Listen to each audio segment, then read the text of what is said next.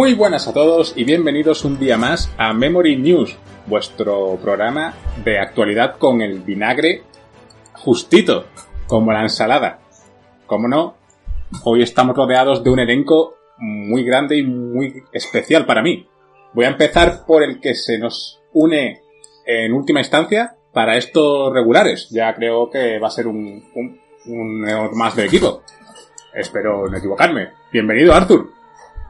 Muy buenas, eh, aquí estamos y sí, voy a estar más veces. Ya en la, el, en la anterior semana fue la primera, pero es, dije además que era la primera de muchas. Entonces, esta ya es la segunda. Venga, ya, ya, ya por más. Así pues, bienvenido y muchas gracias y esperamos tenerte todas las veces que el trabajo te, y la vida te permita. Por supuesto. Estamos empezando aquí para que hoy viene la semanita cargadita, ¿eh? Yo no sé si te has visto un poquito la escaleta. Sí, he hecho ahí, he hecho ahí un, mientras estaba preparando tal, he visto todo, todos los titulares y yo, uff, aquí, aquí va a haber tela que cortar, eh.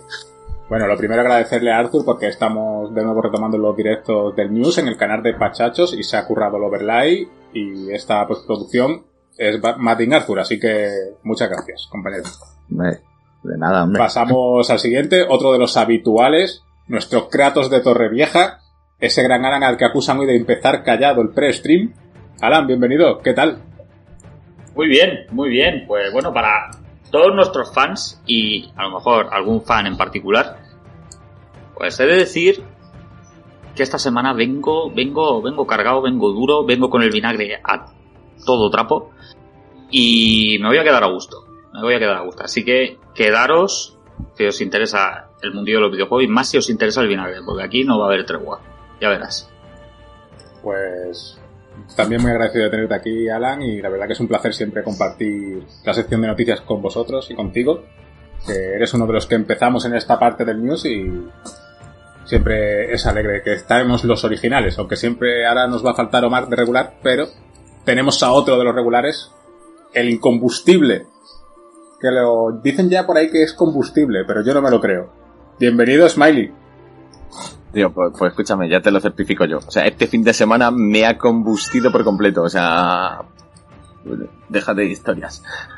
No vamos a dejar los apodos, escucha, vamos a dejar los apodos a un lado porque creo que ya eh, hay, hay, hay canas para ir tirándose según que, según que, que apodos. Nada, pues una semanita más. Venía muy contento, la verdad, venía, venía contento hoy, o sea, venía con el, con, no sé, buena vibra, sí, sí, buen sí, rollo. Se, se eh, notaba eh, por la tarde. Claro, te lo puede decir, te lo, te lo, puede decir Arthur que ha entrado conmigo el primero a Discord. Bueno, el resto del grupo lo habéis visto por WhatsApp. Hoy había, había cachondeo. Hasta que por supuesto repasas las, repasas las noticias de, de, la semana. Repasas las noticias de la semana y eso es como que te llega la carta de Hacienda. O sea, no hay una semana, no hay una semana, tío, que nos dejen descansar tranquilos.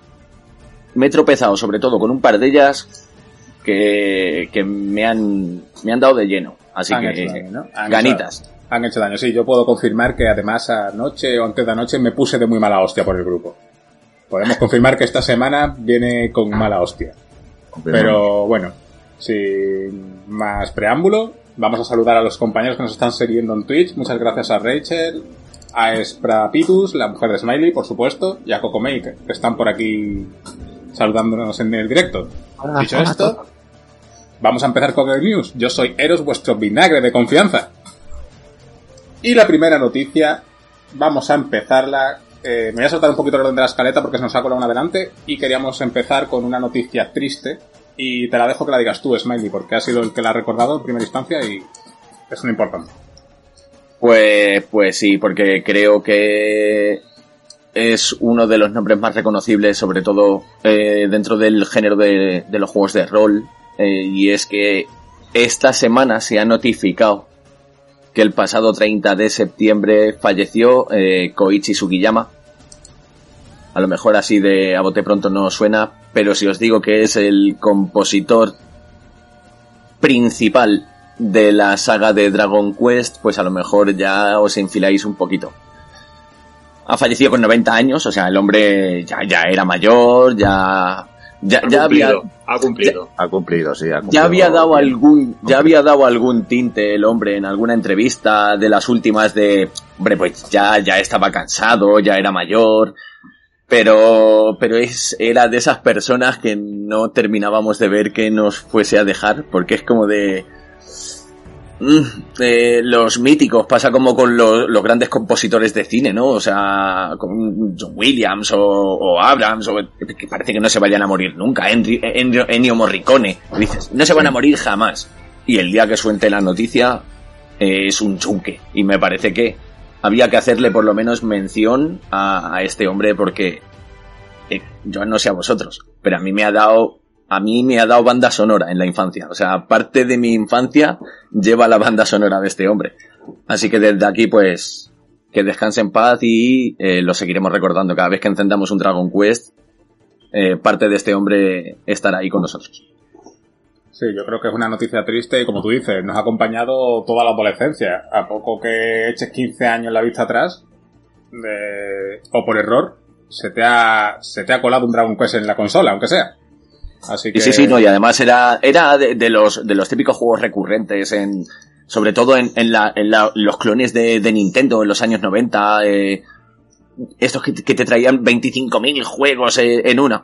Era muy fácil que Dragon Quest o un clon de la época de Dragon Quest que no hacía nada más que cambiarle, pues eso, le cambiaban los sprites al juego, pero toda la mecánica detrás era un clon de, de Dragon Quest. Eh, estaba ahí. Y, y recordad que lo que nosotros conocemos como juego de rol por turnos en los videojuegos sale de los Dragon Quest. Y que este hombre le pusiera banda sonora al papá de los papás, pues, ¿qué queréis que os diga? Me, es que me parece que hay que nombrarlo y no olvidarse nunca de personas como él. Pero además de Dragon Quest, que es una de las sagas de videojuegos más longevas que hay. Vamos, la Sí, gente sí, sí, recordará de hecho fue la, Fantasy, la pero- primera, claro, la primera saga de rol de este tipo fue Dragon Quest. Todos conocemos y tenemos en el estandarte Final Fantasy, pero eh, los primeros fueron estos. Los primeros Dragon Quest. Dice, mira, Strumen, Ecoden, que al final... Claro, al final la claro, claro, tío, o sea, y, y hay que tener eh, a este hombre en el sitio en el que se merece, entre los grandes, y si algún día se hace el salón de la fama de, de los videojuegos, me parece que él ya tiene plaza. Hombre, yo espero ya que pronto probablemente se anunciará conmemorativamente pues algún concierto de las bandas sonoras de Dragon Quest, como es típico, sobre todo por allí por Japón. Así que tendremos algún disquito curioso por ahí que ver en YouTube. Bueno, en le, le, le quedará, le quedará para el recuerdo que en el último, en el último aniversario de Dragon Quest, pues sí que se hicieron por ahí, como, como han ido haciendo en los últimos aniversarios, que se basan mucho sobre todo en conciertos y demás, sí que había por ahí alguna, alguna orquesta que, que- que ha hecho sonar sus bandas sonoras de, de forma gordas. Pues una pena. Pasamos a la siguiente porque tenemos que ir comentándolo todos y habría que abrir con una noticia importante, pero otra también muy importante, y la apuesta que Alan como que viene con todo, es al cheque cultural que ha propuesto el gobierno, con el cual podemos comprarnos desde un libro a un videojuego. Yo no sé qué elegiréis vosotros, aunque nos pille ya un poquito de recorrido, pero Alan, dime, dime, que, que estás ahí. Darme pista que voy, voy, voy a tope. Darme pista. A ver, eh, el, el gobierno español ha propuesto y por lo visto va a salir adelante, se va a cumplir, que tú conforme compras, cumplas 18 años, el gobierno te va a dar un cheque, no sabemos aún de qué forma, seguramente será como un bono donde tú puedas gastar en ciertos artículos, que va a ser un bono cultural de 400 euros para que tú puedas gastar en cine, puedas gastar en libros, puedas gastar en cómics, puedas gastar en todo lo que tenga referente a la cultura. Y para mí la noticia más importante es que desde un estamento gubernamental han englobado a videojuegos como un elemento cultural. Esa es la noticia, cabrones. Esa es la noticia. Y voy más allá he estado leyendo en Twitter, redes sociales, pues diferentes posturas, ¿vale? Hay que decir que, esta política ya se venía haciendo desde hace años en Francia e Italia, con un bono no de 400 sino de 500 euros. Y no ha pasado nada, creedme, Francia e Italia no se han venido abajo. He de decir, para la gente que vaya a escuchar el podcast y vaya a dejar sus comentarios, y tanto para los españoles como para los que nos escuchan fuera en Latinoamérica o en cualquier parte del mundo, si no lo saben, sabed que aquí en España se politiza absolutamente todo. ¿Qué pasa? Que se han escuchado voces a favor, voces en contra, tal. Mira, vamos a ver, creedme. Si vais a dejar un comentario, dejadlo si queréis. Haced lo que os salga de los cojones, como es habitual en Memoricast. Lo primero que he de decir es que si a mi círculo más, más cercano me importan tres cojones a quien vote, imagínate a ti que no te conozco de nada. Vota a quien quieras, ten la ideología que quieras, haz lo que tú quieras. Pero lo realmente importante y de lo que no se está hablando absolutamente nada, y esto es por lo que estoy muy enfadado, es que han metido a los videojuegos como elemento cultural de una puñetera vez en la historia, hostia. Que de eso no se está hablando y es lo más importante, que hemos, el mundo de los videojuegos y la industria ha sufrido ataques y muy recientes en televisiones muy poderosas, con mucha difusión, poniendo los videojuegos poco menos que de que si coges un mando empiezas a asesinar personas. Y esto lo hemos visto todo. Mm. Lo hemos visto todos y recientemente además, hace muy poquito y así durante muchísimos años. Y se está recrudeciendo. Y que desde un estamento gubernamental, y repito, que me da igual de qué color sea el gobierno y me da igual de qué color sea tu ideología política o a quien votes tú. Me importa tres cojones. Créeme, voy a dormir que te cagas esta noche. Lo importante de verdad es que se reconoce a la industria de los videojuegos como elemento cultural, eso es lo verdaderamente importante. Hemos dado un paso de gigante. Y yo espero que la gente empiece a entenderlo así, no con la misma puta batalla que no nos lleva a ningún sitio entre rojos, azules, verdes, morados y amarillos y lo que sea. Que lo importante de verdad es eso, coño. A ver si le entra a la gente de una puta vez en la cabeza. Y ahora, con lo gusto que me he quedado, a ver qué opináis vosotros. Yo Voy rápido, me parece, porque aquí, aquí la pregunta de trasfondo que nos estamos haciendo todos y es por la que tú estás haciendo esta proclama, con la que estoy bastante de acuerdo, eh, es la siguiente. Si en este bono no se hubiese incluido a los videojuegos y al cine, sobre todo esos dos colectivos, se hubiese quedado en teatro, se hubiese quedado en música, se hubiese quedado en ¿creéis que siquiera hubiese habido debate? Sí, sí que hubiese habido debate con todas, porque es rojos contra azules, amarillos contra negros, violetas al final, siempre va a haber debate, o sea, sí, pero quiero decir, como ha, dicho, Alan antes, eh, todo. Sí, pero, pero a ver, o sea, una cosa es eh, el, debate que se pueda politizar y que acabe en, en parlamentos y acabe en demás, pero quiero decir, el debate de verdad, el que nos importa a nosotros porque de ahí para arriba realmente, como dice Alan, al final siempre hacen lo que les sale de los huevos. Eh, las redes sociales, ¿creéis que hubiesen explotado como han explotado? Sí, igualmente.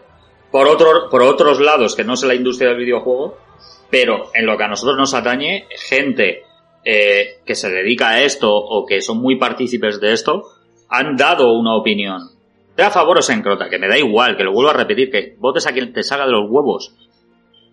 Pero que me refiero a que de verdad que lo más importante que es que se ya se toma por parte del Estado que los videojuegos son un elemento cultural, joder, es que nadie lo está diciendo, coño. Y la verdad es que sí, eh, es bastante raro ver como de golpe eh, algo que viene para todos por igual, porque realmente tú, tú, cumples 18 años y a ti nadie te pregunta a quién votas. Eh, el cheque va a ir a tu casa, el cheque va a ir a tu casa, tu cuenta bancaria, un Bizum, te lo mandarán en bitcoins o como les dé la gana. O sea, a mí, sinceramente, a, a, mi hijo le quedan 7 años por delante, o sea, desde aquí, hijo, tranquilo, ya te llevo yo al cine antes, no hace falta que esta gente te pague una puta mierda, ya te llevo yo. Eh, y segundo, eh, me parece una medida también real, real, real, de, desviar atenciones absurdas y que además acabe salpicado el colectivo que menos culpa tiene. Véase, ¿cuántas mierdas están pasando ahora en España realmente? Eh, que, que son más importantes que este cheque. ¿Cuántas? ¿Me entienden? ¿Cuántas? Muchas, Eh, por- por muchas, decir- infinitas, infinitas. Muchas. La importancia que se le está dando a este cheque me parece totalmente absurda. Vaya por delante, me parece absurda. Pasó con el cheque bebé, pasa con esto, pasa con los subsidios, pasa con cualquier ayuda, pasa con la con lo del el- la ayuda esta ahora de que, que hizo Podemos o es que da igual, cualquier tipo de ayuda. Si cobras el paro, eres un gandul, eh, si no cobras el paro es porque eres tan gandul que has dejado de cobrarlo, o, o si no trabajas es porque no quieres. O sea, todo este tipo de, de, de, de, digamos ya etiquetas que se nos van colocando a todos, eh, desembocan en que cuando llega una medida que realmente ayuda a todos y que ayuda a muchos colectivos que lo están pasando muy mal, porque otra de las cosas que no se están hablando es que esto viene a hacer una inyección de capital en un sector que se ha ido a tomar por culo. Literalmente a tomar por culo. Cómicos, actores de teatro, actores en series, eh, las personas que, que dependen del cine, directa o indirectamente, acomodadores de cine, es que ya no te hablo de un actor ni de un director, te hablo del puto acomodador de cine. O sea, esa pobre persona que cobra 500 euros al mes porque no tiene otra cosa, o, se- o- los cobra para pagarse los estudios, toda esa gente se va a beneficiar de esto. Y hay cuatro demagogos de mierda, porque se llaman así, cuatro demagogos de mierda, ¿sabes? Que se piensan que estos 400 euros pues, van a volar. Van a volar y no van a ir a parar a nadie. Pues desde aquí yo te digo que esos 400 euros te los gastes en un videojuego, te los gastes en una entrada de cine, te los gastes en una entrada al teatro, te los gastes eh, yendo a los cars, ¿eh? Ese dinero ayuda a que ese, ese negocio en el que te lo estás dejando salga adelante. Y detrás de ese negocio, ¿sabes? Hay personas que parece que la gente se le olvida. Se habla de sectores, se habla de grupos, se habla de empresas. Personas que tienen que comer igual que tú, igual que yo. ¿Me entiendes? Y estos 400 euros vienen a inyectar ese, ese sector, ¿sabes? Todo ese grupo que se ha ido a la mierda detrás de la, de la pandemia. No se podía ir a un teatro. Y ahora, ¿eh? ese chaval de, 10 de 18 años, cuando cumpla los 18 años, va a poder coger es- es- esos 400 euros, coger a su novia y a su hermano y decir, os pago la entrada y nos vamos. Porque esto me lo paga el gobierno. Pero ¿sabes qué es la verdad? La verdad es que gracias a esos 400 euros va a comer el acomodador, va a comer el actor de encima, va a comer el que, el que coloca las luces, va, va, va a comer el, el que controla el sonido. ¿Me El, figu- entiendes? el figurante que Robert sabe algo de eso. A ver, a ver si, a ver si, a ver si dejamos de, de- de- de decir gilipolleces. Ya, de una puta vez, porque es que, tío, duele. A ver, yo Duele. sí, Porque es que no piensan. No piensan más allá del, es que esto genera ninis. Yo no me quiero extender en este tema porque creo que al final es imposible no tocar la política, porque es que este, esto ya directamente está politizado y quiero decir poca cosa y una de ellas es, habría que confirmar lo que ha dicho Rachel por el chat, que creo que sí que sería relevante. Yo no me he leído el borrador, la verdad. Porque pienso, es así, como es habéis así. dicho, o sea, esto de que al final, si tú este dinero lo gastas en tu país, el dinero se mueve. Y al final es lo que importa. Exacto. Y lo Es que, que es estoy así, de acuerdo tío. es, si esa regla está bien como ha dicho Rachel y como lo estás confirmando, eh, si se lo puedes, lo tienes que distribuir en varias disciplinas, está perfecto. Está perfecto. De hecho, yo lo que pondría a ser posible es un, eh, una- un requisito más. Si vas a comprarte un videojuego, un libro o lo que te dé la gana, tiene que ser Español. español. ¿Por qué? Porque Sí. así el dinero se queda en casa. Sí, sí. Me Eh, vale. No es por, no es por Me ser vale un mucho, poquito tío. patriota o la pande- no es por ser facha ni nada por el estilo. No, es proteccionista, es el proteccionista. funciona así en es muchos países. Es Vamos a proteger nuestra industria y lo veo perfecto. Y pese a que la literatura española sí está muy bien, eh, no, me sale la palabra, está muy bien. Y está muy bien contemplada a nivel internacional. Los escritores españoles tienen Los peso. videojuegos, por ejemplo, no. Los videojuegos están muy mal dentro de ese ámbito. Entonces, es bueno darle eh, un poco un aliciente más. ¿Vale? A ver, Smiley, Smiley, te voy a pedir un favor. El fa- luego pídeme lo que tú quieras. Dime una lista breve, muy breve, de videojuegazos españoles hechos por desarrolladores españoles donde pueden, al menos con ese cheque, esa gente que va a cumplir 18 años, gastarse un poquito de ese dinero para reconocer a nuestros desarrolladores. Yo Dime te- cuatro o cinco los que tú quieras. Te, te voy a decir, te voy a decir el top 3 para mí ahora mismo, que son Rhyme, Guild en Stadia, los dos de Tequila Work, y Blasphemous de, de Game Kitchen. O sea, escúchame, con cualquiera de los tres. nombres. Es que ya, con esos tres nombres ya. Con cualquiera de los tres. Y además, eh, mira, aprovecho. Raquel está en el chat. Eh, hace poco eh, estuvimos hablando de un estudio de Valencia, Wild Sphere. Es gente que necesita estas cosas, tío. O sea, eh, estudios como este, que es un estudio chiquitito de Valencia, son los que necesitan que ahora tú llegues y digas, no me puedo gastar 40 euros con- por- en este juego, por ejemplo, o 30 euros en este juego, pero, pero, si se me da la oportunidad de, gracias a ese cheque, gastarme los 30 euros en un juego nacional y este juego me llama la atención, pues me lo compro. ¿Me entiendes? ¿Y quién come de eso? Pues la gente que parece ser que no le importa a, a- a los demás. ¿Me entienden, no? Y pongo el ejemplo de, de este que estaba hablando de con, con Pues, Rachel esta semana, porque es que me viene al pelo. Me viene al pelo. ¿Me entiendes? Porque yo personalmente, por ejemplo, yo tengo un niño, una familia, gastos, yo no me puedo gastar 40 euros. Ahora, si llega mi hijo, por ejemplo, el día de mañana, cumple 18 años y me pregunta, papá, me quiero comprar un juego español. ¿Cuál? Pues mira, a lo mejor ese juego me ha llamado la atención y le digo, pues mira, hijo, cómprate este juego. Porque me, me llama la atención cualquier cosa del juego, lo que sea, cómprate este juego, ¿me entiendes? Cuando de otra forma no me lo podría haber comprado. Claro. Punto. Bueno, cambiando un poco de tercios, mm, vamos a dejar este tema ya porque al final, pues lo digo, esto se, politi- se politiza mucho y no, no, no entramos al trapo ya en esto. Ah, pero Eh. lo importante, lo importante es que los videojuegos son cultura. Oficialmente. Eso es lo importante. Es, es- es- esa es la noticia. Antes de pasar a la siguiente, quiero aprovechar a saludar a Crowy, que estaba por el chat también, a, a Robert, que se ha pasado, y a Soy Catman, que están por aquí también todos, y muchas gracias por pasaros a vernos. Hay Pasamos gente a la haciendo siguiente. bancada ahí. Sí, sí. Pasamos a la siguiente, también hablando de temas de cultura, eh, de videojuegos. Eh, breve, ya mismito, el 12 de noviembre se celebra el Indie Games en Málaga, en el Polo Digital. Una de esas cunas para los videojuegos y para las incubadoras de las que ya he mencionado varias veces esta temporada, en distintos medios, y en la que van a... ya tienen los finalistas de 22 de, los, de esos 150 juegos que se han presentado. Han tenido la segunda mayor convocatoria o presentaciones de un evento de este calibre.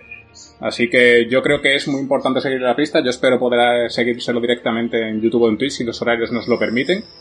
Y voy a dar un repaso a un par de titulitos que, se, que están en estos 22 finalistas, entre los que está obviamente Narita Boy, que no os voy a decir ningún secreto, The Library of Babel y Lights Out.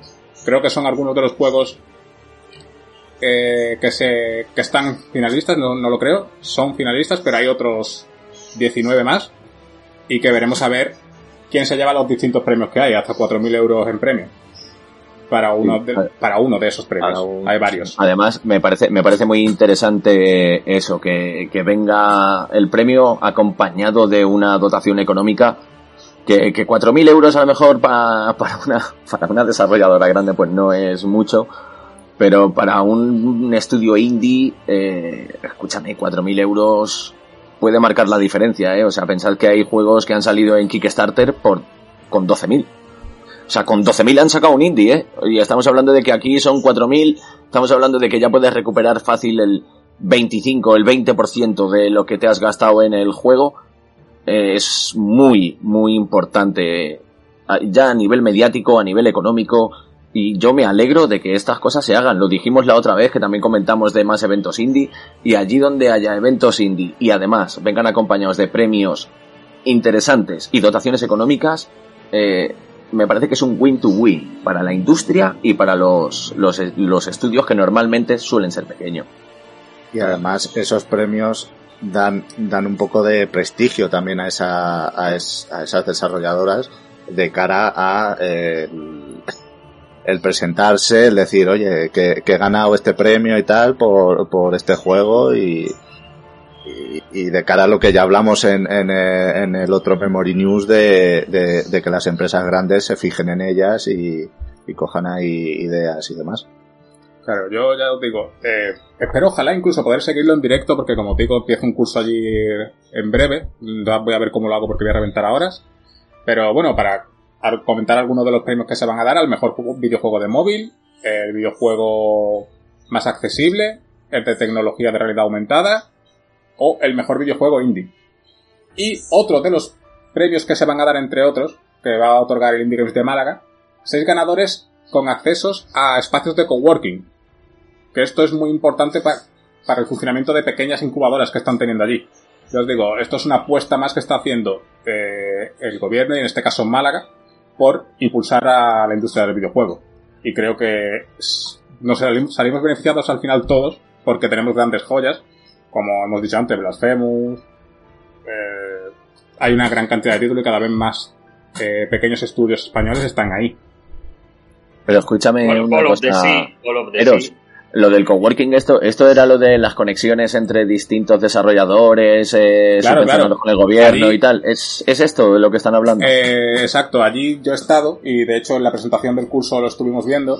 Eh, en una misma sala puedes ver a lo mejor un desarrollo indie con una página web de locución, eh, ciertas empresas que se postulan y pues eso se valora ante un comité y si puede y si cumple los vamos, requisitos, digamos, te dan un espacio para que tú trabajes.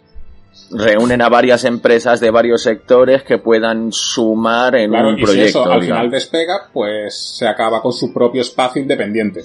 Entonces, pues, os digo, para, para crear sinergias. Claro, tendríamos que ver a ver si en algún momento podríamos hablar mejor con los del polo digital para que nos expliquen bien el funcionamiento de estas incubadoras y cómo funcionan bien. Pues escúchame, a riesgo de parecer un mandaloriano, este es el camino. Yo sí.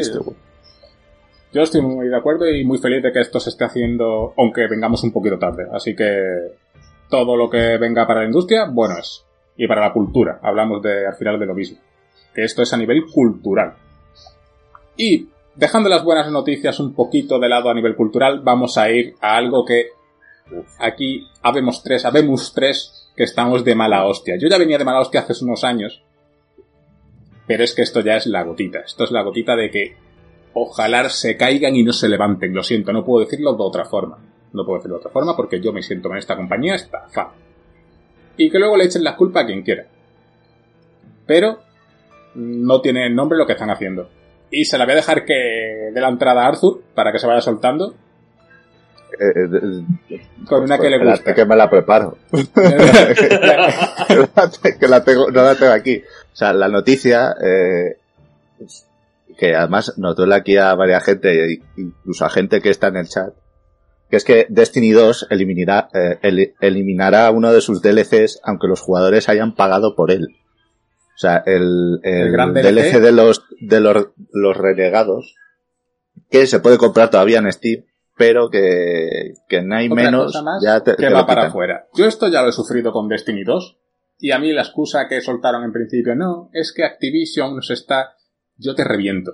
No tengo otra palabra por no decir un taco, te reviento. Yo te crujo un dos el alma. Yo fui de los tontos, porque no tengo otro nombre, soy tonto, es decir, como Destiny 1 al final lo arreglaron, me compro la edición limitada de Destiny 2 con su librito de plástico con sus... Ah, no, que no viene el disco en la caja metálica. Primera hostia. Primera hostia. Segundo, tú vas jugando las primeras semanas y dices, meten la primera raid, vamos. Meten al fin el nivel de dificultad de la primera raid difícil, vamos. Y a los que dicen, no, no, no. Que a los que no tienen el pase de temporada, no pueden jugar. Os quitamos el, la raid porque encima la subimos de nivel, la básica. Digo, perdona, espérate, quien no se ha comprado el juego limitado o el pase de temporada no tiene acceso a un contenido que ya estaba en el juego. Eso es estafa, primero, y robo. Luego, todos los DLCs después, DLCs fuera del pase de temporada, eh, malas decisiones en... Y pasar el juego a un modelo free to play quitando contenido. Que yo ahora mismo entro a Destiny con mi juego y no puedo hacer nada de lo que tenía en mi juego ya. Y aparte de tener el de los renegados comprados, me dicen que ¿quieres jugar? Pues aquí no. Esto, o sea, hablábamos de lanzamientos chungos la semana pasada en el programa, pero quitar contenido después de lanzarlo, ¿esto qué mierda es? Hablando en plata. después de haberlo pagado, y después de haberlo pagado. Es que el, el, tema es, me dices que es un contenido gratuito y demás, que luego lo quitas. Eh, pon, por ejemplo, el Fortnite, que te van añadiendo, te van, pues eso, las temporadas, que si no sé qué, no sé cuál. Pero en este caso, que es un DLC un DLC que pagas con tu dinero y te quitan ese, ese contenido. básicamente ahí te están robando. A ver, Venga, A que ver. viene Smiley. a ver. Vamos a jugar a un juego. Hola, Bungie. Vamos a jugar a un juego.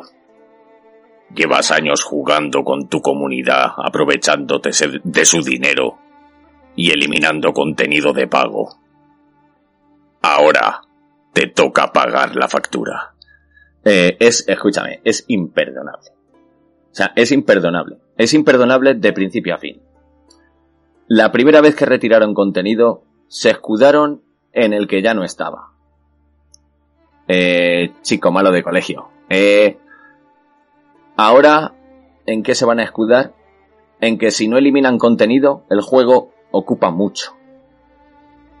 Habría que recordarle a, a la gente de Destiny cuánto ocupa, por ejemplo, Gears 4 o cuánto ocupa, cuánto eh, ocupa Microsoft? Simulator. Escucha, escucha, o cuánto ocupa Conan Exiles, o cuánto ocupa eh, Call of Duty Black Ops 4. Vaya excusa, vaya excusa barata, vaya excusa mala. eh, sin, es que sin ningún tipo de fundamento. La, es que esta ya es la tercera excusa distinta que se utiliza. Recordemos que la primera fue Activision, como has dicho tú. La segunda fue, es que vamos a quitar contenido porque es que la gente se lía. Vamos, Bungie, estás diciendo que vas a eliminar contenido de tu juego porque la gente es tonta o la gente no es lo suficientemente inteligente para jugar a tu juego. Es lo que me quieres decir. Me estás queriendo decir que si tú, en vez de quitarme el contenido, me enumeras las campañas con 1, 2 y 3, yo, yo me pierdo. Y Me- no sabes me- contar. No me escucha- sabes contar. No, bueno, pero me estás queriendo decir eso. Me estás queriendo decir que te da absolutamente igual el que tu juego se base en nuestra confianza a la hora de seguir pagando contenido y confiar en que ese contenido no va a desaparecer cuando ya nos lo has hecho. Me lo vas a hacer dos veces. Me vas a hacer pagar la reina bruja. ¿Para qué? 2024, me la quites. O llegues y de pronto, eh, justo un mes antes de la Reina Bruja, me digas, sí, sí, esto es la Reina Bruja, pero tranquilos, que Destiny 3 ya es para 2024, es Destiny 3. O sea, ya me, me entregues la Reina Bruja muerta. No me hace falta la raid. O sea, a ver si me entiendes. Destiny 2 está de camino, la Reina Bruja virtualmente está muerta ya. Hagas lo que hagas con ella. Sumo más. Haces esto. Encima la semana que lo metes en el Game Pass de PC, porque lo vas a meter ahora en el Game Pass de PC, Entraba, entraban con todos los DLCs, ¿no? Con todo entraba, lo con- entraba- entraba con todo. con todo. Entraba con todo. Entraba con todo lo que no tiene. Escucha, pero has entrado de cabeza. La gente no le, no le apetece ya. Yo creo que la gente está empezando ya a cansarse de esta política de Bungie porque es una, es una política además que es una política suicida. Porque estás amasando dinero teóricamente para crear más contenido, para después eliminarlo, seguir amasando dinero y crear más contenido y eliminarlo. La gente no te va a seguir el juego. Te lo puede pasar una vez. Te lo puede pasar dos por vicio. Tres, no te lo va a pasar. Te van a pasar los cuatro tontos. Y menos a, la- a estas alturas donde está el juego ya, que, que vamos, que huele a viejo. Que, No te creas, que- pero, pero Destiny, Destiny sigue teniendo una ventaja muy grande, Alan. Y es que cuando lo juegas a día de hoy sigue siendo súper divertido. Bueno, ¿me pero, porque, pero vale, pero porque la mecánica de, de disparo y de las Sí, armas pero, son la pero, escucha, pero a eso, pero a eso le ganan muy pocos. A eso le ganan muy pocos a Destiny. O sea, el juego le es gana muy nadie. divertido. No le gana Pero, a nadie. pero realmente, realmente Destiny lleva el último año, año y medio, con un montón de jugadores que tienen más queja que, que gozo ya en el juego. Y ahora Claro, vienes, pero- vienes a esto. Mucha gente, yo tengo mucha gente cercana que ya avisó que no iba a pasar más por este aro. Yo las últimas dos temporadas no me las he comprado. No las he pagado. Pero ¿me tú entiendes? crees, tú crees que va a venir. Ponte, hacen esta fechoría, esta estafa. Y cogen y en dos meses te dicen, oye, toma, un trailer teaser Destiny 3 para fecha indefinida. Que si me lo creo, sí. ¿Te lo compras? ¿O accedes a él, te haces con él, lo juegas, Yo entras por el aro? Yo esta vez no, lo siento. Pues- y soy pues muy, ya- muy fan de Destiny, ¿eh? Muy Sí. fan de Destiny, tío. Ya verás Llevo jugando, mucha gente que entra. ¿eh? llevo, Entra llevo por- jugando Destiny desde 2014, ¿sabes? O sea, 15 días antes de que sacaran la expansión de- del Rey de los Poseídos, entré en Destiny 1. Me comí Destiny 1 durante mogollón de tiempo jugando con clanes, haciendo raids, pasé a Destiny 2, primera hostia. O sea, es que ya el paso a Destiny 2 ya fue la primera hostia, porque es como de... Es que es un DLC de Destiny 1 mal. Mal, rancio, soso. No, con todo lo divertido que estamos diciendo que es Destiny, es la mitad de, de divertido que Destiny 1. Claro, es que lo La hicieron mitad. todo mal. Es que lo hicieron todo mal. Es que esperábamos. Eh, la excusa para sacar Destiny 2 fue clara. Tenemos que dejar atrás al hardware obsoleto que era PlayStation 3. Vale, Vale. yo te la compro. Vale. Y me sacan la misma puta mierda, pero en PlayStation. ¿Pero qué me estás vacilando? ¿Yo que soy gilipollas? ¿O qué coño pasa? Que primero, el primer fallo fue ese. No hay nada en Destiny 2 que justifique haber dejado atrás a la, a la generación anterior. Y Nada. de hecho piensa que tenían la excusa perfecta, eh, escudándose en un lanzamiento en PC, haber hecho un remaster del primero, haberlo sacado para nueva generación, escudado en la, en la versión de PC, y hubiéramos pasado todos por caja igual. Hubiéramos Claro. pasado todos por caja igual, ¿me entiendes? ¿Y, y quién se hubiera quejado?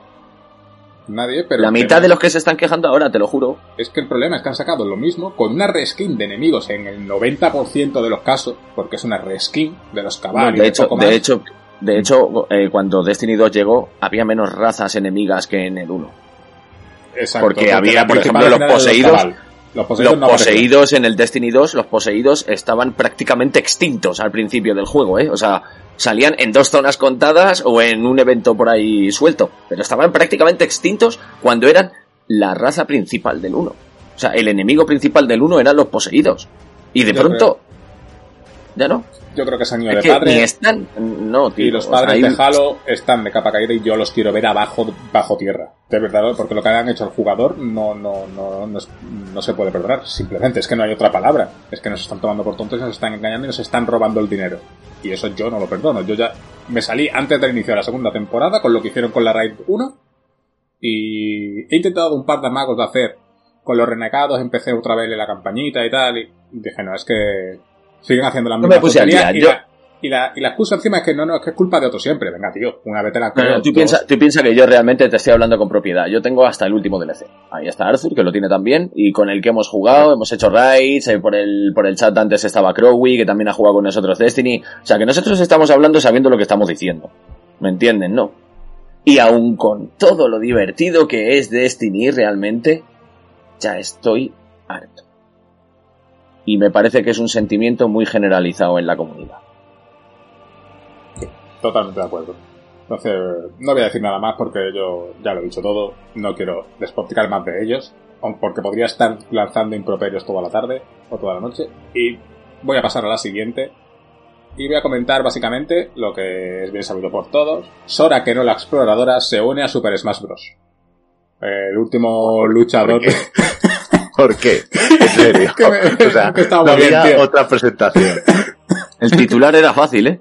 El titular era fácil. Yo no veía chiste. En el titular, yo, eh, sincera, yo no veía chiste en el titular, pero lo había. Pues, pues lo veía, lo veía, lo he encontrado. Verdad, ¿eh? Para los cortitos, pero bueno. Eh, bueno, Sora se une al elenco de luchadores de Super Smash Bros. eh, en un nuevo DLC o como lo queramos llamar. Seis pavitos prácticamente. Y otro luchador más a Super Smash Bros. Esto no tiene más comentario. A los, los fans de Kingdom Hearts estarán muy contentos de poder pegar palos. Creo que entre ellos Rachel estaba muy contenta porque llegase este luchador.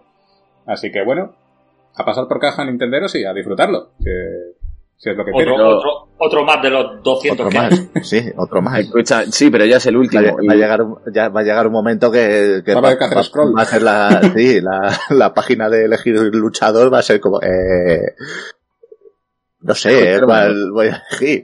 Se os, olvida, se os olvida cuál es la noticia real de todo esto, y es que por primera vez en décadas Sakurai está en el paro, tíos. Sakurai busca trabajo. Esto es lo impensable, o sea, el mundo se, el mundo se acaba, ¿eh? El mundo se va a acabar, tío. El mundo se va a acabar. Sakurai está en el paro. Nah, nah, ese ha dejado el proyecto, este está en Nintendo en otra cosa, fijo, vamos, cuestión de, de segundos. Es el momento de hacer algo. algún remake por ahí de estos, de estos Sí, que- porque algo nuevo está jodido en Nintendo. En Nintendo nuevo está, está difícil. Pero bueno, me, me voy a saltar la noticia, pero le voy a dar pie a Alan a que repase la anterior, que vamos relacionada con Blizzard otra vez. Que esto, esto parece que no acaba. Así que Alan, ¿quieres tirarle? ¿Quieres? Bueno, eh, Es que me cansa mucho esto también, Sí. pero bueno. Es que yo pasado- Eh, que, que Diablo, que Dia- Diablo 4 cambia de director. El director es despedido por el tema de las denuncias de acoso y demás. Bueno, vamos a ver. Puedes escuchar esta noticia en cualquier momento o en cualquier lugar. Seguramente seguirá siendo actual. Eh, se- seguramente. Bueno, a mí, vamos a ver, el tema de los acosos ya lo hemos comentado y bastante. Si es una persona que ha cometido un delito, se demuestra, es juzgado y es condenado por ello, pues nada, tendrá que pagar las consecuencias de sus actos. Eso no quiere decir que Blizzard, los trabajadores, los machacas, pues tengan culpa de ello la empresa ha decidido prescindir de los servicios de este director. Si prescinde de ello, yo dicen, bueno, no voy a hacer emitir juicio de valor, pues venga, yo lo voy a emitir porque me sale de los huevos, básicamente. De Río suena, agua lleva y si lo despiden es por algo. Yo, mira, te soy sincero, para mí la, la movida de Blizzard con los temas de acusación y demás, empezar a despedir gente, la impresión que me llevo, y ahí va una de mis analogías para mis fans, para los fans de mis analogías, eh, Blizzard se está intentando lavar un tatuaje con agua y jabón. Y ya sabes Sí. cómo va a acabar esto. Sí, no, pero vamos a ver que dentro de dentro de unos años esto pues va a quedar un poco en el olvido. Lo sabemos todo, el tiempo pasa y, y más con la actualidad del los mundos del videojuego que genera noticias prácticamente todos los días. Tarde o temprano se olvidará, se olvidará el asunto y bueno, se reconvertirá eh, todo el tema de la dirección de Blizzard, pues eh, no dejarán de suceder estas cerdadas. Cuando se conviertan en el número uno en ventas con Overwatch 2. Sí, eh, que no, vamos a ver, escúchame una cosa. Yo, ta- yo también quiero, yo también quiero decir una cosa. Mira, las empresas no son, no son, no son, no tienen personalidad. Tú no vas a decirle al señor Blizzard, oye, ¿qué has hecho? Las empresas las forman personas.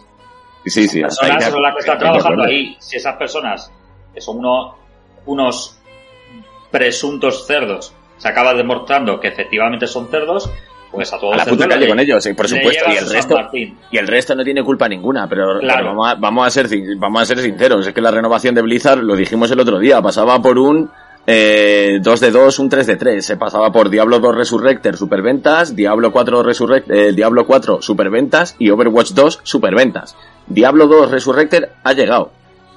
Superventas no.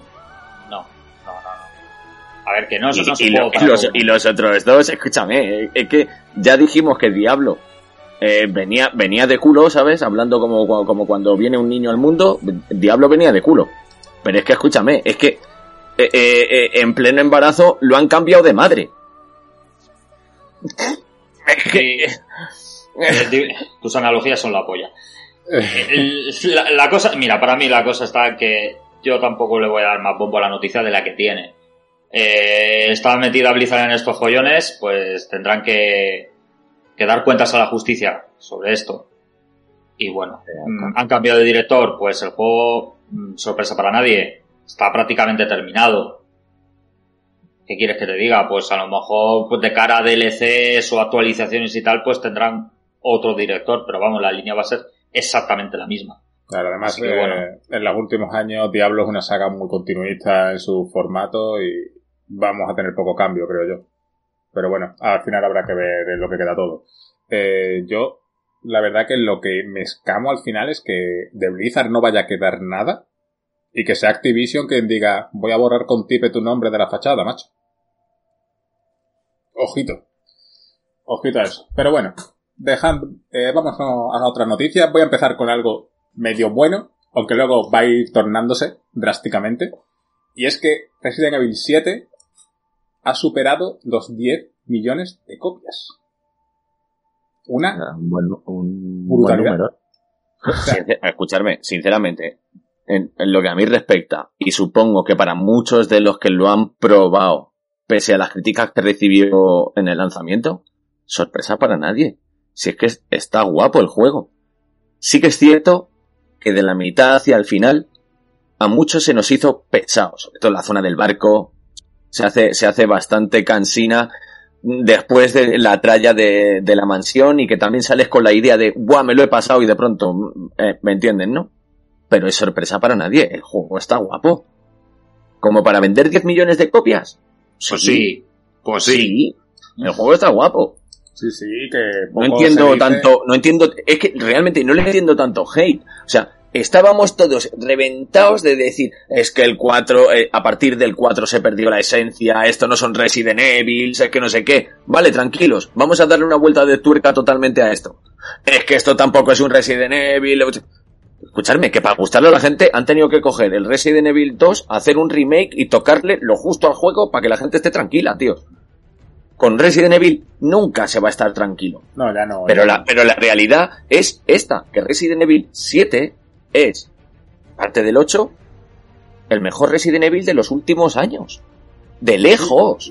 de muy lejos. O sea, le saca, le saca años luz al 5 y al 6, pero años luz le saca al 5 y al 6, tío. Ahora, si buscas un juego de acción, el 5 y el 6 están muy guapos. Acción cooperativa, va a pasarte con un colega. El 5, de hecho, superó varios récords de venta dentro de la franquicia. Claro, ¿me entiendes? O sea, e, es otro Resident Evil. Pero que Resident Evil 7 venda 10 millones de copias, no me sorprende. A mí personalmente no me sorprende. Es, es que es un Resident Evil. De los de verdad. Un Resident Evil de verdad.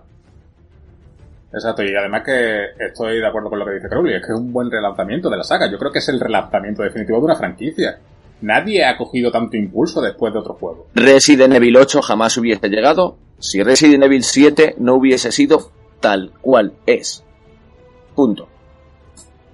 Exacto, yo la verdad que muy contento por esta franquicia, el rumbo que está tomando. Eh, ganas de que llegue la última parte de esta trilogía, porque la cierran aquí, cierran el bloque principal que conocemos como Resident Evil. Y creo que es hora, la verdad que con cariño le daré el adiós y cierran bien, porque creo que es hora, son muchos años ya con esta franquicia y ni tan mal. Por mi parte, es lo que tengo que decir de esta, de esta renovación dentro de la franquicia. Ahora voy a la parte vinagregar, no del 7, sino de Resident Evil. Y es que no me lo podía callar, probablemente mañana le demostrara ya en el regular, tiene pinta. Pero eh, ya se ha liberado el tráiler de la nueva película de Resident Evil. Y yo lo siento, pero con la mala hostia que me puse no podía dejarlo atrás. Hay poco que comentar de la película. Eh, no luce mal del todo, vamos a ser sinceros, lo que es el tráiler. Eh, quizás no sea la gran superproducción a la que nos tiene acostumbrados Sony Entertainment y tal. Pero yo hay dos cosas que me han trastocado. Primero, si no habéis visto el tráiler, vedlo, porque llega una Claire, una Claire sobrada qué potencial, qué periodista, qué... ¿De dónde cojones ha salido esa tía? No de la actriz. El papel de Claire, que digas, no, es que me han mandado vídeos, uno que parece Birkinkas, a ver. Eh, ¿Qué? Eh, señores de Sony, sé que este director dijo eso de es que yo quiero basarme en los videojuegos, pues ya del principio se lo ha pasado por el forro de los cojones. Porque Claire va a Raccoon City y le dice a Leon, es que mi hermano está desaparecido, no contacto con los Stars. Punto. Hasta ahí lo que sabe de la situación. No hay un puto atisbo más en esa muchacha. Más que preocupación por su hermano y por el equipo de su hermano. Y si nos ponemos retorcidos, es que en las novelas de Resident Evil tampoco. Dice lo mismo. No contacto con los Stars. Una chica de 19 años que no encuentra a su hermano. ¿A qué viene? Es que es una periodista. ¿Qué, me estás contando? Si lo que pasa con la mitad de los que se ven envueltos en Recon City es que luego intentan desbancar a Umbrella, no que vienen ya eh, investigando, no, no, no se sabe nada de Umbrella. Umbrella es una entidad más. Pero, pero, sabes, sabes lo que va a pasar. Se van a escudar en está basado.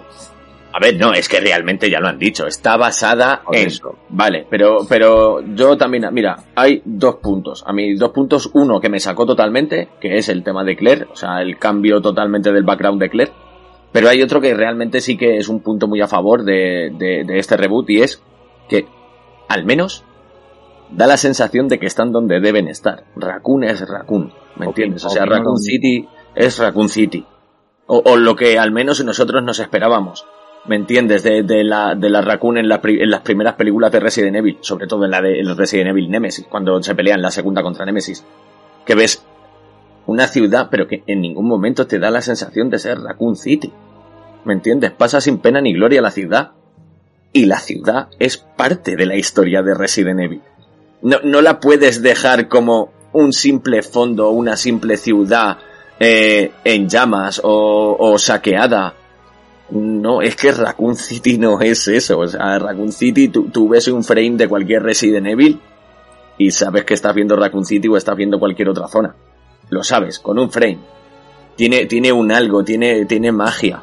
Eh, y aquí, por lo menos, eh, a mí sí que me dio esa sensación de, vale, está bien envuelto. Ahora, eh, venga, calienta, caliéntamelo en el horno, a ver qué tal huele y ya te diré qué tal sabe. Realmente me apetece verla porque quiero darle una oportunidad, ¿me entienden? No, no voy a ir de cebado como las primeras, ¡Buah, Resident Evil! No, no, pero sí que le quiero dar un margen porque, oye, igual nos sorprenden, quién sabe. Estas cosas, estas cosas pasan por una sencilla razón. Son películas hechas por encargo, son un encargo.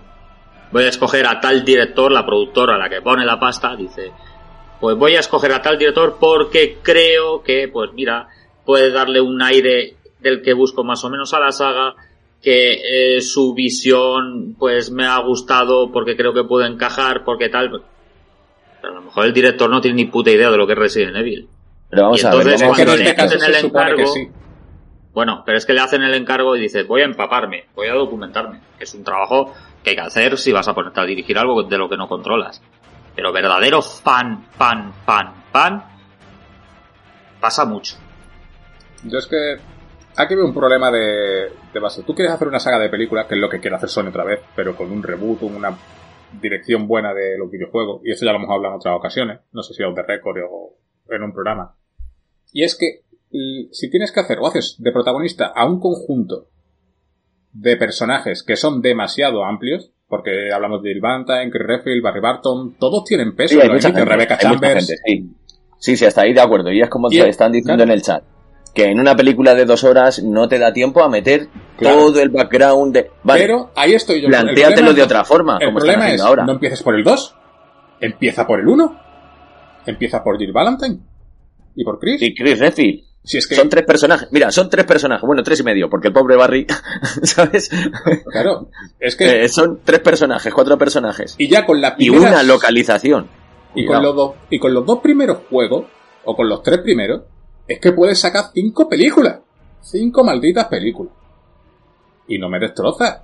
No me destrozas, me descuajeringos como te dé la gana. Porque a mí empezar por el 2 no me parece mal, pero si respetas el de esto, luego puedes hacer la parte de Jill por su lado, con Rebecca Chambers, incluso Rebecca. Es que Rebecca está ahí. Eh, no sé. Bueno, Rebeca, Rebeca está ahí para los que somos fans eh, de la saga, hemos jugado al cero o la recordamos en la puerta de la serpiente del, del 1, ¿sabes? Claro, pero- ya. Y luego, otra cosa que me ha escamado a mí, que es la que. Voy a decir, no sé si la que más me ha escamado, pero una cosa que sí tenía muy bien las películas de Mila Jovovich era el casting. Para mí eso era brutal. Las películas son malísimas a matar. Ella será muy fan de Resident Evil, pero ojalá no hubiera tocado nunca la franquicia. Pero los personajes estaban muy calcados a como son en los videojuegos. Jill Valentine es brutal como se ve en las películas de Mila Jovovich, eh, Wesker, clavado, Leon. Y en este caso, es verdad que han tirado por tintes de no coger actores tan famosos, ya son todos actores veteranos, no son nuevos, pero no son tan conocidos. Y no es tan mal. Eh, En primer, te puede chocar así más jovencita, pero hay que pensar que realmente eh, Claire es joven cuando lo de Raccoon City. 19 años. Y Chris Redfield también. De hecho, Chris creo que está muy bien escogido. El protagonista que han escogido se da mucho al patrón que tenía el, el original. Pero, el de Leon yo no lo entiendo. Yo no lo entiendo porque Leon era un policía novato pijito. Y han cogido un chaval muy bajo y muy pequeño. Y con greñas. Y con greñas. Mm, Claro, eh, ahí está, lo, lo, lo dice, lo dice Crow en el chat. El León tiene pelazo, Leon tiene pelazo. no greñas. Es Claro, que no son greñas, es un es policía novato. No, no sé. Y a mí el- la caracterización de los personajes, el uniforme, a Leon le queda grande. Yo no sé, yo creo que es que estaba para otro y le dijeron, mira, te ha quedado a ti, no te Pero queda bien, pero es lo que es- no vamos a gastar más es un hombre pequeño, claro, le queda grande. El... Así que, bueno, no quiero entrar más a putear este tráiler porque al final veré la película como fan que soy, pero espero que lo, lo que se ha visto en el tráiler mejore, la verdad, porque me Yo, chirría. yo me creo, creo que nos va a gustar más que la otra. Hombre, no es difícil. Aunque la primera de Mila Jovovich se entretuvo.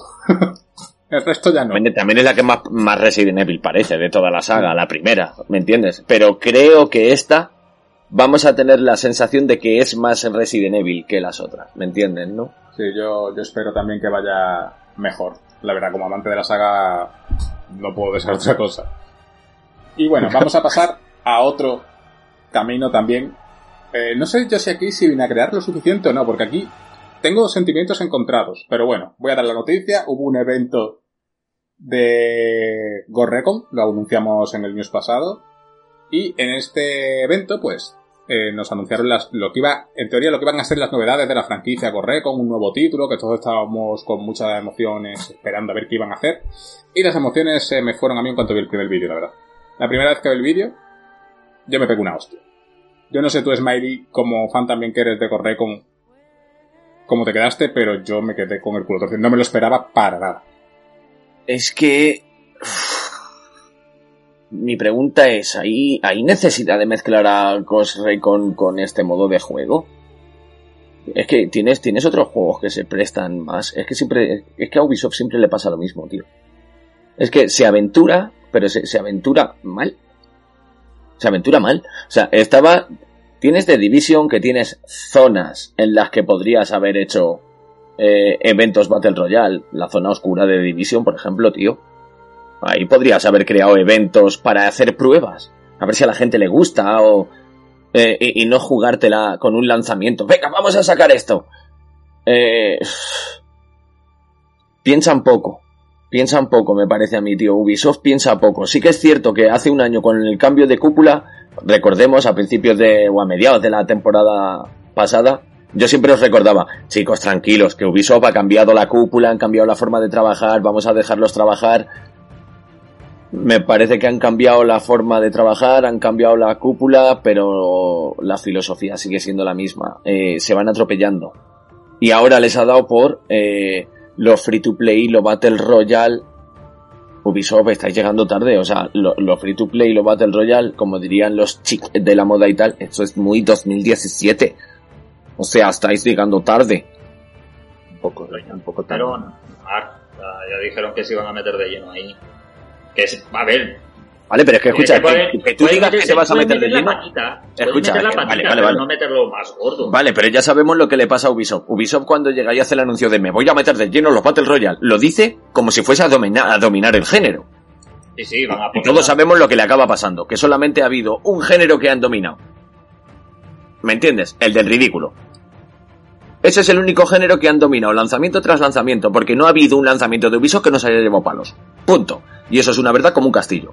No ha habido lanzamiento que no se haya llevado palos. Y ahora vienes a atreverte en un género trillado, que está trillado, porque tú ves el tráiler y eso es un PUBG 2.0 ciclado mal. Versión americana, Eros, ¿sí o no? PUBG es Rasky. Rasky tope, o sea, es súper ruso. Todo, todo súper, ¿me entienden, no? Y esto es PUBG 2.0 versión americana. Es, es esto, es que es lo que me ha parecido en cuanto lo he visto, he dicho, pero hostia, pero los de PUBG eh, USA Edition. Es, es que es eso. No, Ah, no, French, French Edition. me da igual. Eh, no, pero es que no, No pero es que, a ver, Ghost Recon es una americanada. Lo, lo desarrolle que lo desarrolle, Ghost Recon es una americanada, igual que lo es de Division. ¿Me entiendes? De hecho, es del mismo escritor, entre comillas, eh, de Tom Clancy's. Vale, al final aquí está la, Haga la redundancia, o sea, guio- guionista, eh, Sí, pero bueno, top, Tom Clancy al top, final de lo que de historias de... Claro, a lo que Pero que- al final Ubisoft. eh, eh, no. Yo que la no. verdad que no es un anuncio que me esperaba para nada. Que dicen que llevan haciéndolo tres años. O sea, que este título está al caer.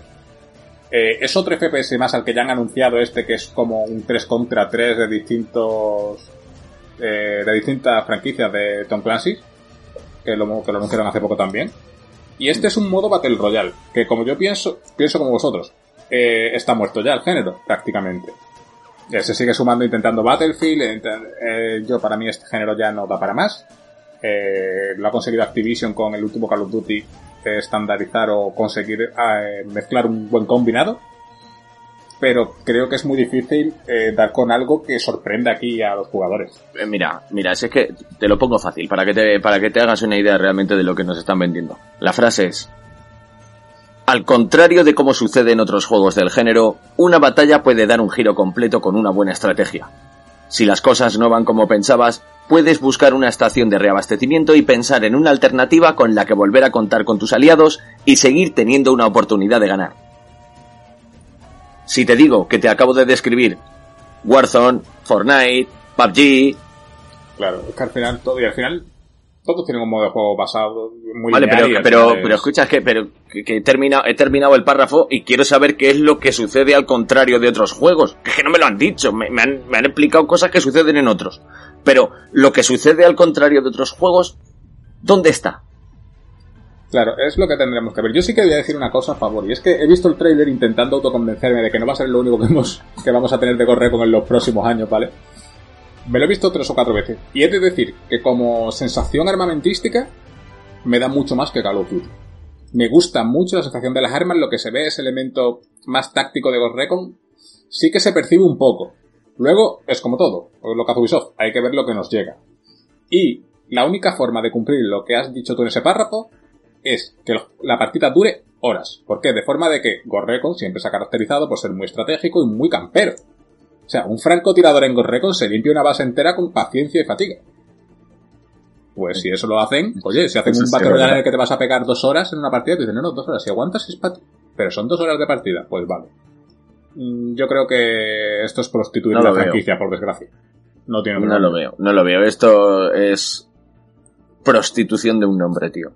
Es que el nombre es... el- la, la frase es esa, tío, es prostituir una franquicia. Prostituir una franquicia, ponerle un apellido a un nombre eh, y sacar un género para el que realmente creo que no... No, No tenían que meterse. no, Es muy complicado. Entonces, bueno, yo no sé si alguno queréis decir algo más de esta o pasamos a la siguiente ya directamente.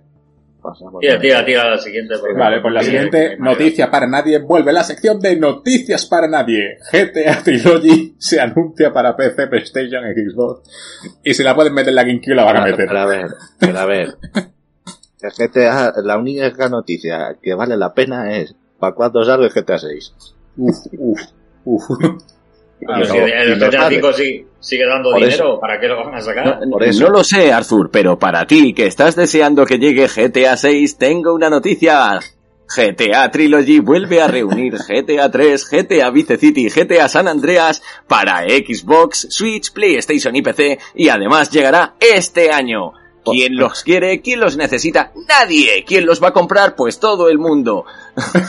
Realmente es la puta verdad de esta noticia. O sea, GTA Trilogy, tío, que ya hay cientos de mods por ahí 300.000. Sí. ¿sabes? Que hacen que se vean, pero fetén, tío, o sea, fetén, que asusta lo bien que se ven. Pues no valen. Y de hecho, eh, hay líos con ello, porque claro, ahora ha llegado Rockstar, dice, te voy a sacar esta GTA Trilogy Definitive Edition, te la voy a sacar multiplataforma para todo, todo lo que tú quieras. Vale. Eh, pero además voy a coger a todos los modders en los que me he basado para hacer esta, esta remaster, ¿sabes? En todos esos mods que durante años la, la comunidad ha creado para mejorar tu juego, que ahora te has apropiado, porque eso lo sabemos todos. Y si alguien duda de esto, que levante la mano aquí ahora mismo, ¿eh? Ahora vas y los denuncias. Pero no es que tengas bastante con denunciarlos, no, no, no, no, no. Que los denuncias y además los amenazas públicamente. Cuidado con el dato que Rockstar viene duro con GTA Trilogy, ¿eh? Viene duro. Número uno en ventas en la semana que salga. No tengo ninguna duda. Número uno en ventas la semana que salga. Pero también te digo, es que, no sé, o sea, yo tengo eh, GTA 3, San, eh, Vice City y San Andreas. Los tengo los tres Bueno, claro, es que están en ahí. PC. De hecho, recordemos que cuando Rockstar eh, lanzó, o sea, publicó su launcher, regalaba. Regalaba, sí. Regalaba yo San Andreas. Yo, yo lo, yo lo, o sea, tengo el San Andreas y tengo El de cuando regalaron Cuando el San Andreas en el launcher, ¿vale? Claro, Me compré GTA 3 y Vice aquí lo City, más. claro, en un pack de un euro los dos. No sé, ¿60 pavos por esto? ¿80 en Play? No sé, yo creo que esto saldrá más reducido, pero bueno. Al final es lo que decimos, llevan filtrándose o medio anunciando los dos años, se veía venir, se veía venir porque las filtraciones, eh, yo creo que es un tiento de decir. ¿Y si lo sortamos? a ver qué pasa. Y como lleva dos años hablándose, pues digo, venga, pues la voy a colar, algo sacaré. Ya lo Me hubiera molado un mazo lo que, lo que dijo Alberto en uno de los GRs. El, eh, ojalá la GTA Trilogy del GTA V de Play 3, el GTA V de Play 4 y el GTA V de Play 5, los tres en uno para ti, por 80 euros, porque sí, para ti, jugador. Yo lo veo, yo lo veo. Yo lo veo, lo único que falta, vamos. Hombre, eh, es que no, no hay más. El GTA V de todas las generaciones reunidos en un solo disco para que tú lo disfrutes. No, en un solo disco, no, en una sola key. Una que disco de en cartón, una caja porque tú cartón. luego vas a abrir la caja y viene un disco de cartón con una key. Es perfecto. bueno, eres pasamos a la siguiente porque esto era un poquito de salseo. Ahora vamos a otra polémica más, que creo que Alan nos va a dar más información de esto, y es que hay salseo con FIFA 22. FIFA 22 parece que si teníamos poco fútbol la semana pasada con el fútbol, FIFA dice no, no me voy a quedar atrás, algo tengo que hacer. Así que cuéntanos, Alan. Vamos a ver. Esto es eh, el gilipollas que es exito- exitoso. Un gilipollas que ha ganado mucho dinero y sigue ganando muchísimo dinero. Vamos a ver. FIFA es posiblemente la franquicia más rentable de lo- del mundo de los videojuegos. ¿Es o es? Pregunto. Es. Como franquicia Es. puede ser. Vale. Millones y millones de ventas. Cogen y anuncian. Posiblemente, porque somos así de avariciosos y así de capullos, vamos a decirle a la FIFA, a la Federación Internacional de Fútbol Profesional, que, eh, bueno, vamos a extinguir el acuerdo que tenemos con ellos para el nombre del juego. Entonces no se va a llamar FIFA, se va a llamar, pues, el nombre que le queramos poner automáticamente han perdido más de 6.000 millones de dólares en temas de bolsa por este anuncio. Vamos a ver, capullos. No paráis de ganar dinero. Seguís ganando dinero. Sigue funcionando bien a nivel de ventas. De verdad, de verdad, de verdad, vais a extinguir el acuerdo del nombre de la franquicia más exitosa, la que más ventas tiene, un caballo ganador asegurado año tras año aunque no actualicéis nada, aunque nada más que actualicéis plantillas y le hagáis un lavado de cara al menú, ofreciendo siempre lo mismo que vuestro desarrollo es nimio. Y por una chorrada de estas, por querer eh, ahorraros, no sé, no sé cuánto puede costar ese acuerdo, pero vamos, seguro, seguro, seguro, seguro que no es el 50% de los beneficios. Es que seguro que no. Y que joder, y que os metáis ahí en ese jardín, si es que los 6.000 millones de euros que habéis, de dólares que habéis perdido en la bolsa por este anuncio, os está bien empleado por hacer el subnormal. Si algo funciona, es súper mega rentable, ganáis dinero como locos, ¿de verdad os queréis meter en ese jardín? Que luego hay equipos que dentro de la saga FIFA hay equipos que te digan, eh, pues mira, pues voy a estar con la FIFA, me reboto y no te cedo mis derechos. Ni de nombre, ni de escudo, ni de equipación, y si me apuras, ni de jugadores. ¿Qué haces entonces? Es que es un puto tiro en el pie. Yo no lo veo de otra manera. Ya, pero es que también, vamos a ser sinceros. Es que si tú a mí me estás vendiendo el FIFA, fútbol, tiene que venir la FIFA íntegra. Si no, me estás falseando el contenido. Y ese problema lo ha tenido FIFA desde el día que salió hasta hoy. Y se lo hemos concedido porque se lo hemos concedido y punto. ¿Me entiendes? Pero que, que nadie se, que nadie se confunda, porque FIFA nos lleva mintiendo en la puta cara desde el primer FIFA. Porque ni en el primer FIFA, ni en ninguno de los del medio, ni en el último, ha estado el conglomerado de, de los equipos de la FIFA al completo. En ninguno. En ninguno. Siempre, siempre ha fallado alguno porque Siempre ha fallado alguien. se ha ido, se ha ido con Konami, porque Siempre, Konami, claro, porque ha Konami ha tenido, ha tenido los derechos Voy- sobre algún equipo. Voy, voy más allá, Alan. En, en este FIFA se están dando absurdos, o se dieron absurdos, como que, por ejemplo, eh, se tienen los derechos de imagen de un jugador en el club, pero no en la selección. Sí, absurdos, totales. No te puedes llamar FIFA. Punto. Ya está. Punto. Llámalo con... Vea, vamos a ver. Si la Ya, cuestión... pero- la- pero la ahora, cuest- ahí el problema, el problema ahora es que todo el mundo ya conoce el juego como FIFA. Si le cambias Eh. el nombre, Te lo pongo fácil. Te lo pongo fácil. que le ha pasado a, que no, que no. Football Ultimate Team. Hostia, si coincide con el foot de FIFA. Arreglado. Sí, pero mira, que nadie se rompa la cabeza porque FIFA se va a acabar llamando. No, es lo mismo, porque mira, fíjate la cosa. Lo que te ahorras, lo que tú te ahorras por que la FIFA no te ceda el nombre de las competiciones y demás. Te lo gastas en, te, lo, vas a tener en acuerdos directos con el jugador, ya está. Pero te lo vas a tener que gastar en publicitar ese cambio de nombre. Esto para que tu marca siga siendo reconocible. Es un tiro en el pie. Eso... Alan, Alan, que, es tan fácil como en el mismo anuncio, ¿sabes? Eh, decir el FIFA ahora se llama Foot y tirar anuncio. Es que es tan sencillo como eso realmente. pero escucha, que no estamos hablando, que no estamos hablando de un champú del Carrefour. ¿Me entiendes? Que con que solamente EA diga, a partir de ahora FIFA se llama Foot ¿Lo vamos a hacer todos?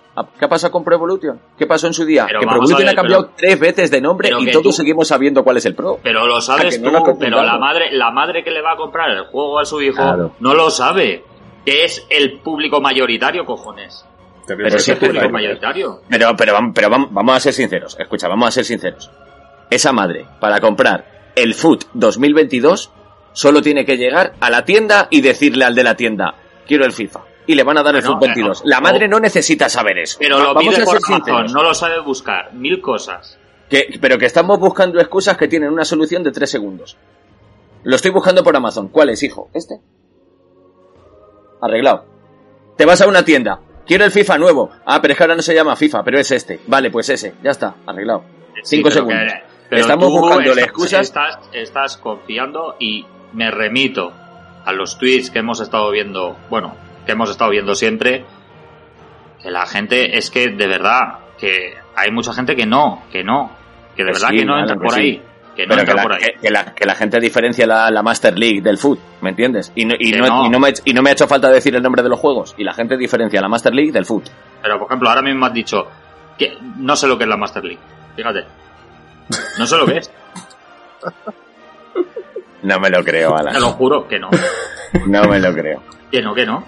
Mira, de estar todo roto. Te lo pongo fácil. Si tú no sabes qué es la Master League, esta noticia a ti no te repercute para nada, porque tú no juegas juegos de fútbol. Bueno, pero estamos hablando para no, no, no, no, no, no, o que no. No, pero eso es querer imponer una razón, ¿sabes? De, de, de, de un, en un target que no eres tú. O sea, si a ti no te gustan los juegos de fútbol, esta noticia te pasa, te escurre.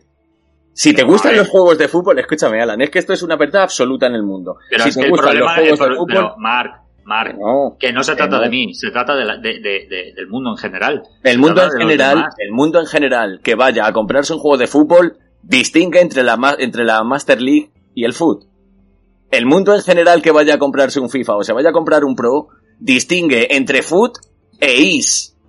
El International Superstar Soccer, que es como nació, pasó a llamarse Pro Evolution Soccer y ha pasado a llamarse eFootball y alguno le hemos perdido la pista la pista al juego. ¿Hay alguien que no sepa? Pero a lo mejor hay alguien que sí.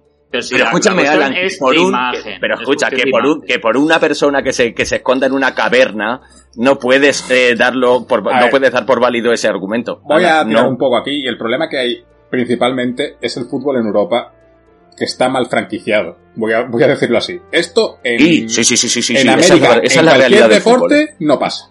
No pasa. Porque tú compras los derechos de la federación que está detrás de todo el parque.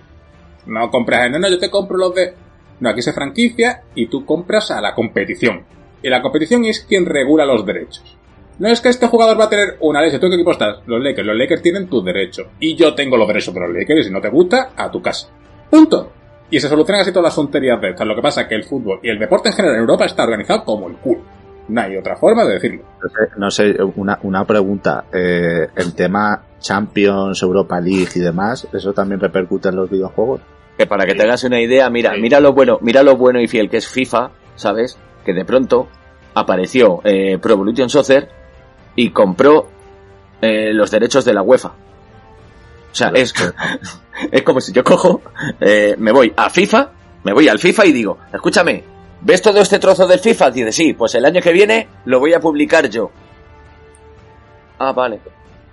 Pero, yo soy, el FIFA, ¿eh? Pero yo soy el FIFA, ¿eh? Pero te vas a jugar con el Barça y no está en el FIFA. Y Ya, no está el- el el Barça, FIFA- ni el el Madrid, ni el Manchester, el Barça ni, es- ni la Juven, ni el Ya. Bayern en el FIFA. Así que está. Como me lo huevos. Eh, el año que se quedó con los derechos eh, pro de la UEFA no estaban, ¿eh?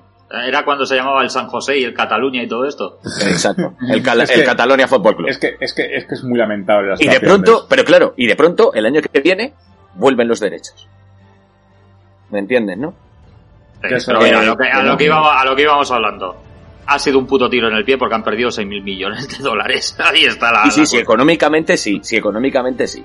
Pero a nivel de marketing, para una, para una figura como FIFA, como Pro, como un Resident Evil, como quien quieras, cambiar de nombre de un año para otro no le supone nada. Porque con los cinco primeros segundos del anuncio, te queda claro que ya no se llama, que ya no se llama Pro, que se llama eFootball. Punto. Yo mm, quiero hacer un change.org y llamar a la saga Resident Evil como realmente se llama en Japón. Biohazard. Biohazard. Yo, eso estamos todos los amantes de la franquicia igual, porque Resident Evil tenía sentido los tres primeros juegos, luego ya.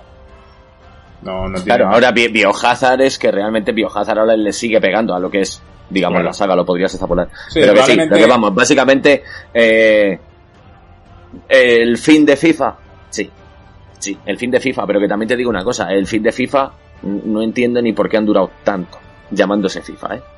No lo entiendo. Al Ah, igual no, que no, te digo, No, no va a ser el fin de FIFA, va a ser el fin de lo que antes se llamaba no, FIFA. de Es FIFA, como- FIFA, FIFA como nombre, de FIFA como nombre, o sea, el, el, el proyecto de- del juego Se deportivo de Electronic Fútbol y ya está, para las malas. Claro, se llamaba y la además marca es que escucha, es que te lo pongo fácil. Si pierdo las licencias por, por países, dentro de lo que te he dicho yo en el foot, ¿sabes? En el Football Ultimate Team, este, solo necesito las licencias de jugadores individuales, ¿me entiendes?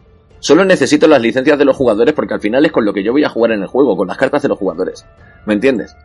Y además van a ser acuerdos mucho más apetecibles. Que seguramente si tengo el acuerdo con la liga y la liga hace o deshace, que en el caso de la española, por ejemplo, ya sabemos cómo funciona.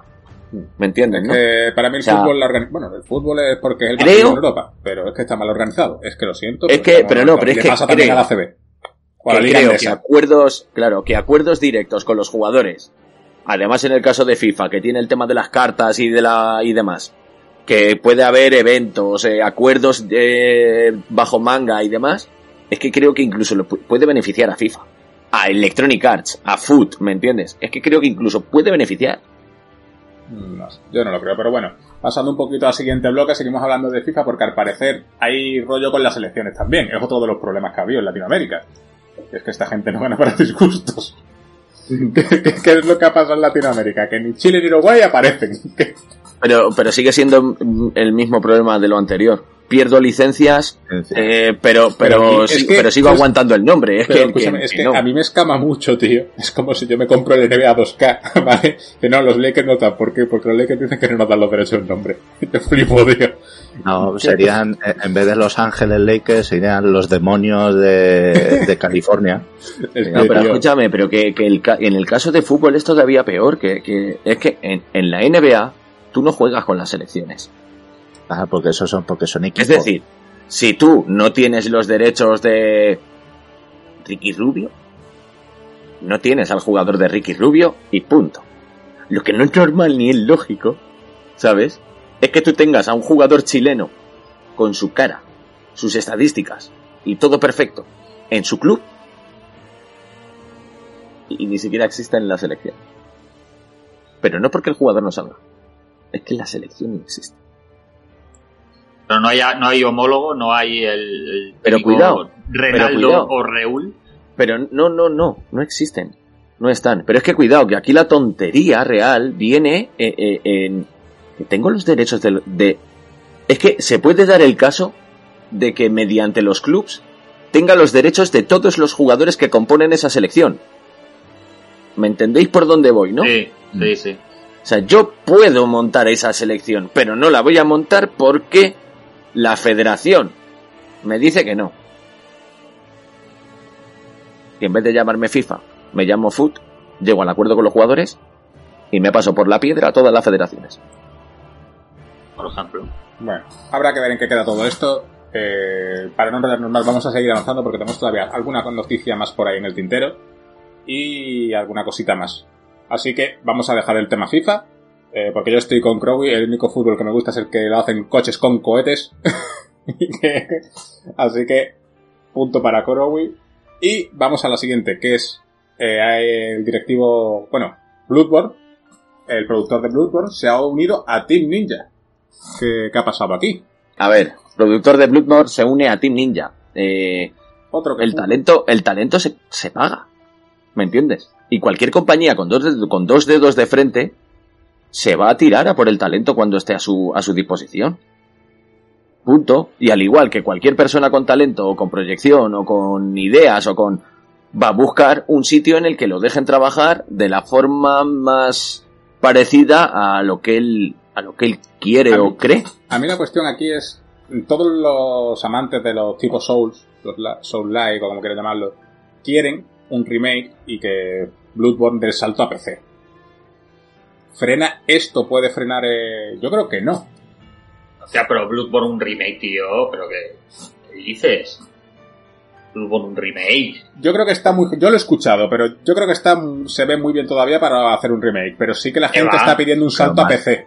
Eso te iba a decir, más que un remake, Claro, será un, Pero Un port, un un port. cambio quitarte- de, o sea, un cambio de- esto Ah, lo pongo de- yo a modo de... Ya te digo, de que estoy viendo Aliens, ¿vale? No sé si el que el productor se marche es por presiones de que no consigue sacar el, el juego en PC cuando están llegando muchas otras franquicias y muchos otros títulos de exclusivos de Sony.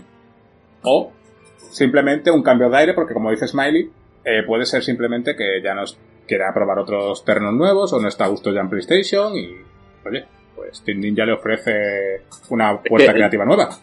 Claro, es que una cosa no está reñida con la otra. O sea, el que yo me vaya de un proyecto no significa que el proyecto me desagrade, que no me, que, no me aliente a seguir o que, no, no necesariamente, sino has, has hecho lo que creías que tenías que hacer aquí, eh, ha llegado tu momento de dar un paso al, al lado, un paso adelante, un paso atrás, llámalo como te dé la gana, eh, y emprender otro proyecto nuevo.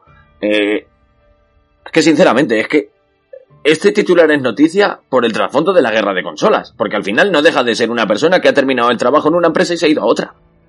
Pero que eso en la industria pasa todos los putos días. O sea, que pasa en cualquier ámbito. Lo que pasa que, claro, hostia, que se ha ido de Play a Xbox. No. Se ha ido de PlayStation a Team Ninja. De una empresa a otra. Y tíos, tiene que comer. Tiene que comer. Y no va a comer por lo que diga un fanboy o por lo que diga el otro. ¿Me Y aparte que, que a este tío no le... ofertas no le van a faltar. Y simplemente yo creo que, que esta gente que, que tiene tanto caché, que tiene tantísimo nivel, van más a estas alturas de la fiesta a lo que les apetece que a lo que necesitan. y que cuidado, y que la gente no confunda, porque ahora, claro, ahora se vuelve a mezclar, realmente. El productor de Bloodborne eh, se va, se va a Team Ninja, que son, que son los de Xbox, eh, que sacan juegos en PC. Ostras, eso puede ser que signifique. A ver, no, no, señores. Escuchad bien la noticia. Que se va. Se va del proyecto de Bloodborne a Team Ninja. Se desvincula de Bloodborne. No sigue trabajando en Bloodborne. Por lo que todo lo que ese hombre pudiera hacer para que Bloodborne llegara a PC se ha terminado. Bueno, no, se lo encargan a otro. Lo No, que no, pasa es que yo creo pero que va pero, más... a ver, yo estoy hablando de el sí, pero yo creo que va más el pique de cara a un Bloodborne 2. Que ya no contaría con el- la dirección del primero. Pero bueno, que también, yo qué sé, pones a otro. La, la IP sigue siendo de Sony. Es que, escúchame, ¿cuál es el problema? ¿Será que Sony no tiene directores decentes como para No. mantener la, la franquicia? Como el de Ghost of Tsushima, por ejemplo. ¿Me entiendes? Directores buenos tiene. Ya, pero, pero ahí ya mezclas dos cosas distintas, ¿me entiendes? ¿Estás creando un mundo de cero o estás aguantando un mundo que ha creado otra persona? No es lo mismo. Y es mucho más fácil sujetar un mundo creado por otro que crearte uno de cero y que encima salga bien. Bueno, o sujetarlo y no cagarla. ¿eh? O sujetarlo y no cagarla, ¿me entiendes? Pero que quiero decir que hay buenos directores en los estudios de Sony como para poder hacer frente a un, a un Bloodborne 2 sin el cerebro principal de la saga. ¿Que va a ser lo mismo? No. Y el que te diga que sí, eh, pues hijo mío. Bueno, Eh, se va el director, no se van los... El productor. Y no, a ver, o sea, el apartado gráfico, el apartado gráfico, la sensación del juego, pues posiblemente va, a- va a ser, va a ser todo muy, muy bien, va a ser todo muy similar, pero que, pero que, que realmente eh, que es, es que es eso, es que es el productor, que tampoco, que no se está yendo la esencia, no se está yendo el, es uno de los cerebros que hay detrás que ayuda a que la cosa salga bien. Pero es uno de los cerebros. No es, Bloodborne, la franquicia Bloodborne, no va a salir en Xbox. estaros tranquilos. A lo mejor una secuela espiritual, bueno, quién sabe. Ahora también te digo una cosa, en cuanto salga en, en cuanto salga en PC, yo la voy a jugar en Xbox. Gracias al navegador de Xbox y a GeForce Now, bla bla bla. o sea que eh, A ver. Por supuesto que sí, Mike. Sí. Básicamente es eso, que realmente es uno de los cerebros que sí, que tiene peso dentro del, dentro del proyecto, porque es alguien de los que toma las decisiones de este camino es uno de los caminos buenos a seguir o no. Pero, pero Bloodborne seguirá siendo Bloodborne. Y, y el que este hombre llegue a Team Ninja no significa para nada que vaya a traer un Bloodborne a Team, a Team Ninja. Cuidado. No trae un Bloodborne. Este hombre no trae un proyecto. Viene a formar parte de alguno. Que es muy distinto. Claro, claro, además que bueno, Team Ninja no es una desconocida, ¿vale? Team Ninja es un estudio grande ya en la industria, entonces, bueno, probablemente... eh, Es que probable- probablemente venga a, echar, venga a echar una mano en el seno. Que, claro, es que, o cualquier otro que... Que no, que escucha, que no es Team Ninja, no es Ninja Theory, eh. Ey, es, es verdad, he cruzado yo ahora, he cruzado yo ahora los dos. No, pero porque estaba pensando en algún estudio, algún proyecto en el que pudiera venir a, a echar un cable y demás. Eh, pero que es que es eso, y me he ido a Ninja Theory. Claro, Pero que mío podría ser perfectamente, pero mira, te pongo un ejemplo, es que perfectamente podría ser eso, ¿me entiendes? Que Por ejemplo. vengas a echar un cable en el desarrollo de un proyecto que ya está en marcha, que a lo mejor lleve un año y medio incluso en desarrollo. Oh, coño, que le den un equipo y que diga, lo que te saca de los Sí. cojones. Es que va- Eh, vale, quizá darle la vale vuelta de todo. tuerca- darle la vuelta de tuerca que le falta al Nio para llegar a un público mayor. Eh, hay mucha... Es- Eh, hay, hay mucha Pero hay, bueno. hay mucha posibilidad detrás de un, un titular tan amplio, tío. Pues sí, la verdad que sí, así que probablemente tendremos más noticias en los próximos dos años de si está trabajando ya en algún proyecto o algo, porque la verdad que, que se mude un productor de un lado a otro, al final lo que pasa es que antes no nos enterábamos y ahora nos enteramos de todo, prácticamente. No Pero sé. bueno, voy a ir a una noticia que sí que probablemente haya escuchado más gente y que sorprende. Por lo menos a los que no estén tan metidos en el mundo de los desarrollos.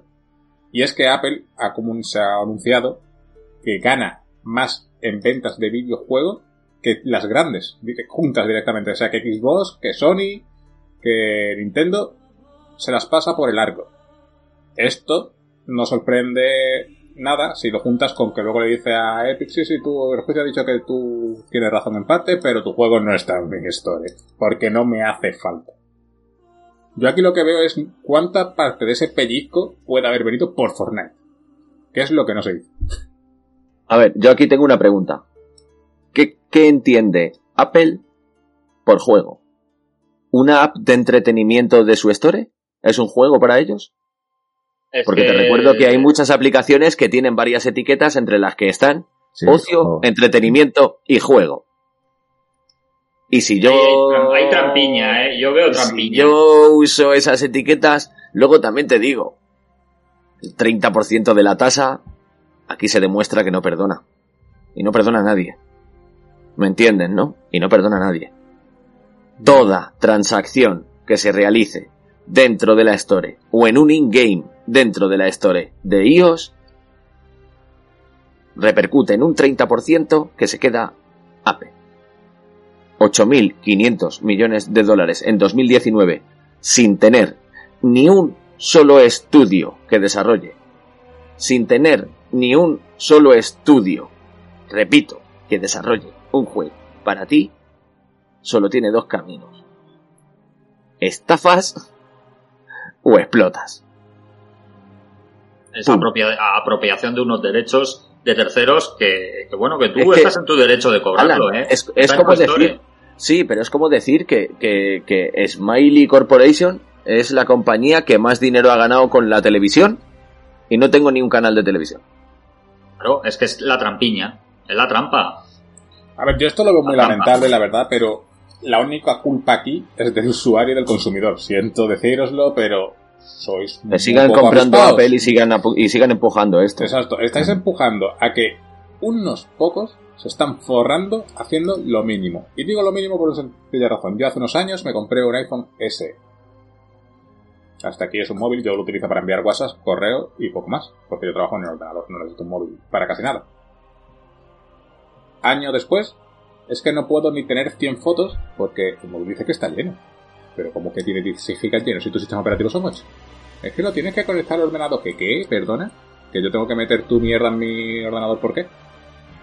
Pero es un dispositivo resulta, que, resulta que el iPhone S no, no se autolimpia las caches. Las tienes que limpiar desde el ordenador. Hay muchas cosas que a mí de iPhone no me gustan. No quiero entrar a criticar esto. La cosa es que si... Luego, son los que más venden dispositivos móviles, porque venden más que consolas, cualquiera de los fabricantes que vende más que Nintendo, vende más que PlayStation y que Microsoft y hasta en hardware prácticamente. Y luego esa gente encima se gasta, son porque yo sí tengo compañeros que han publicado apps en la Store y dan más beneficios, son los que sí se gastan más, no les importa pagar. Mm, justifican estos números, pero es que a mí me parece muy lamentable eh, mantener esta política. Y para aquí sí le doy pues, el, estandarte de héroe a Epic. Les ha pegado un poco una puñalada como diciendo, chato, tú mm. serás muy grande, pero yo te puedo pegar un guantazo de Y se te queda para ti. Y hay que intentar romper esa barrera, porque no puede ser que esta gente, sin hacer prácticamente nada, un 30%, que es una clavada, 30% de beneficio a una desarrolladora a lo mejor que son 15 personas que están echando todo el día programando. Y cuidado, y que. Y una aplicación, yo no hablo de un juego, hablo de una aplicación cualquiera. Y, que, es por decir sí, porque Apple no tiene que hacer nada porque la desarrolladora, la propia desarrolladora ya crea el código fuente, lo crea todo dentro de la aplicación para que tenga la compatibilidad máxima, que simplemente sea enviar un archivo y que se publique. Que la gente tenga esto presente, que Apple como compañía no hace nada para que tu aplicación sea compatible. Lo tienes que hacer tú. Ellos solo te dicen, te dejo. Ellos no hacen nada, ¿eh? Te dejo que, no se piense el dinero. Claro, que nadie se piense, no, es que esto es importante, cuidado, es que esto es importante, es que no es lo mismo que yo lleve una aplicación y ellos me la adapten, la, ¿me entienden, no? A que yo te lleve una aplicación que está eh, para entrar a vivir, como se dice cuando vas a alquilar un piso, no, si el piso está para entrar a vivir, la aplicación está igual, está para publicar. Y por, y porque tú me digas, pues sí, está para publicar, 30%. Ah, pero espérate, escucha. ¿Qué has ganado? ¿Mil dólares este mes? ¿Solo? ¿Qué sois? ¿15? 30%. O te echo. ah, pero, escucha, pero yo no, yo no monopolizo, ¿eh? Yo no monopolizo. Es que esto es el mercado, la, oferta y la demanda, ¿me entiendes? ¿No? O sea, a mí me demandan, a, ti quién te está demandando que le saques un 30% a una empresa que ha generado mil dólares que tiene 17 empleados? ¿Quién? ¿Quién? ¿Quién te lo está demandando a ti? La ley. La ley te dice a ti que tú tienes que cobrarles un 30%. O sería más fácil como, por ejemplo, la, táctica que está cogiendo Google, que es, dependiendo de ventas, dependiendo del volumen de, ingresos de las compañías, dependiendo de, de acuerdos, de publicidades, pues mira, en vez de un 30 te cobro un 15, o en vez de, si tu, si tu aplicación supera el millón de descargas, eh, te pago un 5% más como incentivo para que hagas mejores aplicaciones. Ojo la jugada de, de Google, ¿eh? Claro, o la de Microsoft, vale, que creo que no sé si la bajó a menos del 10%. Eh, Microsoft eh, tiene aplicaciones ahora que están rondando el 8, entre el 8 y el 17. Claro, yo ya te digo, entiendo que es ah. su mercado, es suyo, es su plataforma, hacen lo que les dé la gana, pero yo creo que hay que pues nada, que se, arañen, que se arañen todo lo que quieran. Si el gato es suyo, que se arañen lo que quieran. Llegará un momento en el que los desarrolladores a lo mejor no, porque es que al final volvemos a lo mismo. Si son los que más venden, es por algo. Al final lo pagamos entre todos. El que yo compre algo y hago 20 compras dentro de esa, de esa plataforma, si a ellos les funciona, incluso al final al pequeño desarrollador le interesa intentarlo. Que es lo que... a ver, claro. Aquí se habla de injusticia, ¿me entiendes? Aquí lo que vamos es a, los Robin Hood. Y que si los, si los números funcionan, funcionan y no van a cambiar mientras los números funcionen. Pero que la realidad es esa, que la realidad es que está muy bien que te cobren un 30% cuando tienes un millón de euros limpios al mes, pero a lo mejor no está tan bien cuando eres una, una desarrolladora que acaba de publicar una app que ha vertido todo el dinero en publicar esa app, porque además no publicas las aplicaciones gratis, cobras por, por, por publicarlas, más el 30%. No está en ese 30%. Publicar cuesta dinero. Más luego el 30%. Es decir, me embargo en publicar la aplicación en tu store Después, no llego a generar un mínimo como para mantener mi compañía y a ti te la pela. Metes el 30% y si no te pago el 30%, encima ya sabemos lo que pasa, todos hemos visto a Epic. ¿Me entiendes? No, y cuidado, que Epic no es que se haya negado en rotundo, que Epic jamás, jamás se negó a volver a la historia pagando, dijo que volvía pagando lo justo. Lo que pasa que, claro, eh, Epic también lo hizo mal. Eso es un tema que ya hemos hablado, no quiero entrar en debate. No, sí, sí, sí, o sea, lo, podrías, lo podrías haber hecho de otra forma. Había que hacerlo de otra forma, pero bueno. Vamos a pasar de noticias porque se nos acumula el tiempo, ya nos hemos pasado de la hora y media y queremos intentar no, llegar a las dos. Y tenemos la última noticia importante, por así decirlo, del bloque de noticias. Luego tenemos un par de detallitos más. Eh, básicamente voy a comentar un modo titular, que es que en Epic llegan los logros y trofeos, cosa que a mí, la verdad, yo sé que hay mucha gente muy fanática de platinear, de no sé qué, no sé cuánto, a mí los trofeos me la traen que...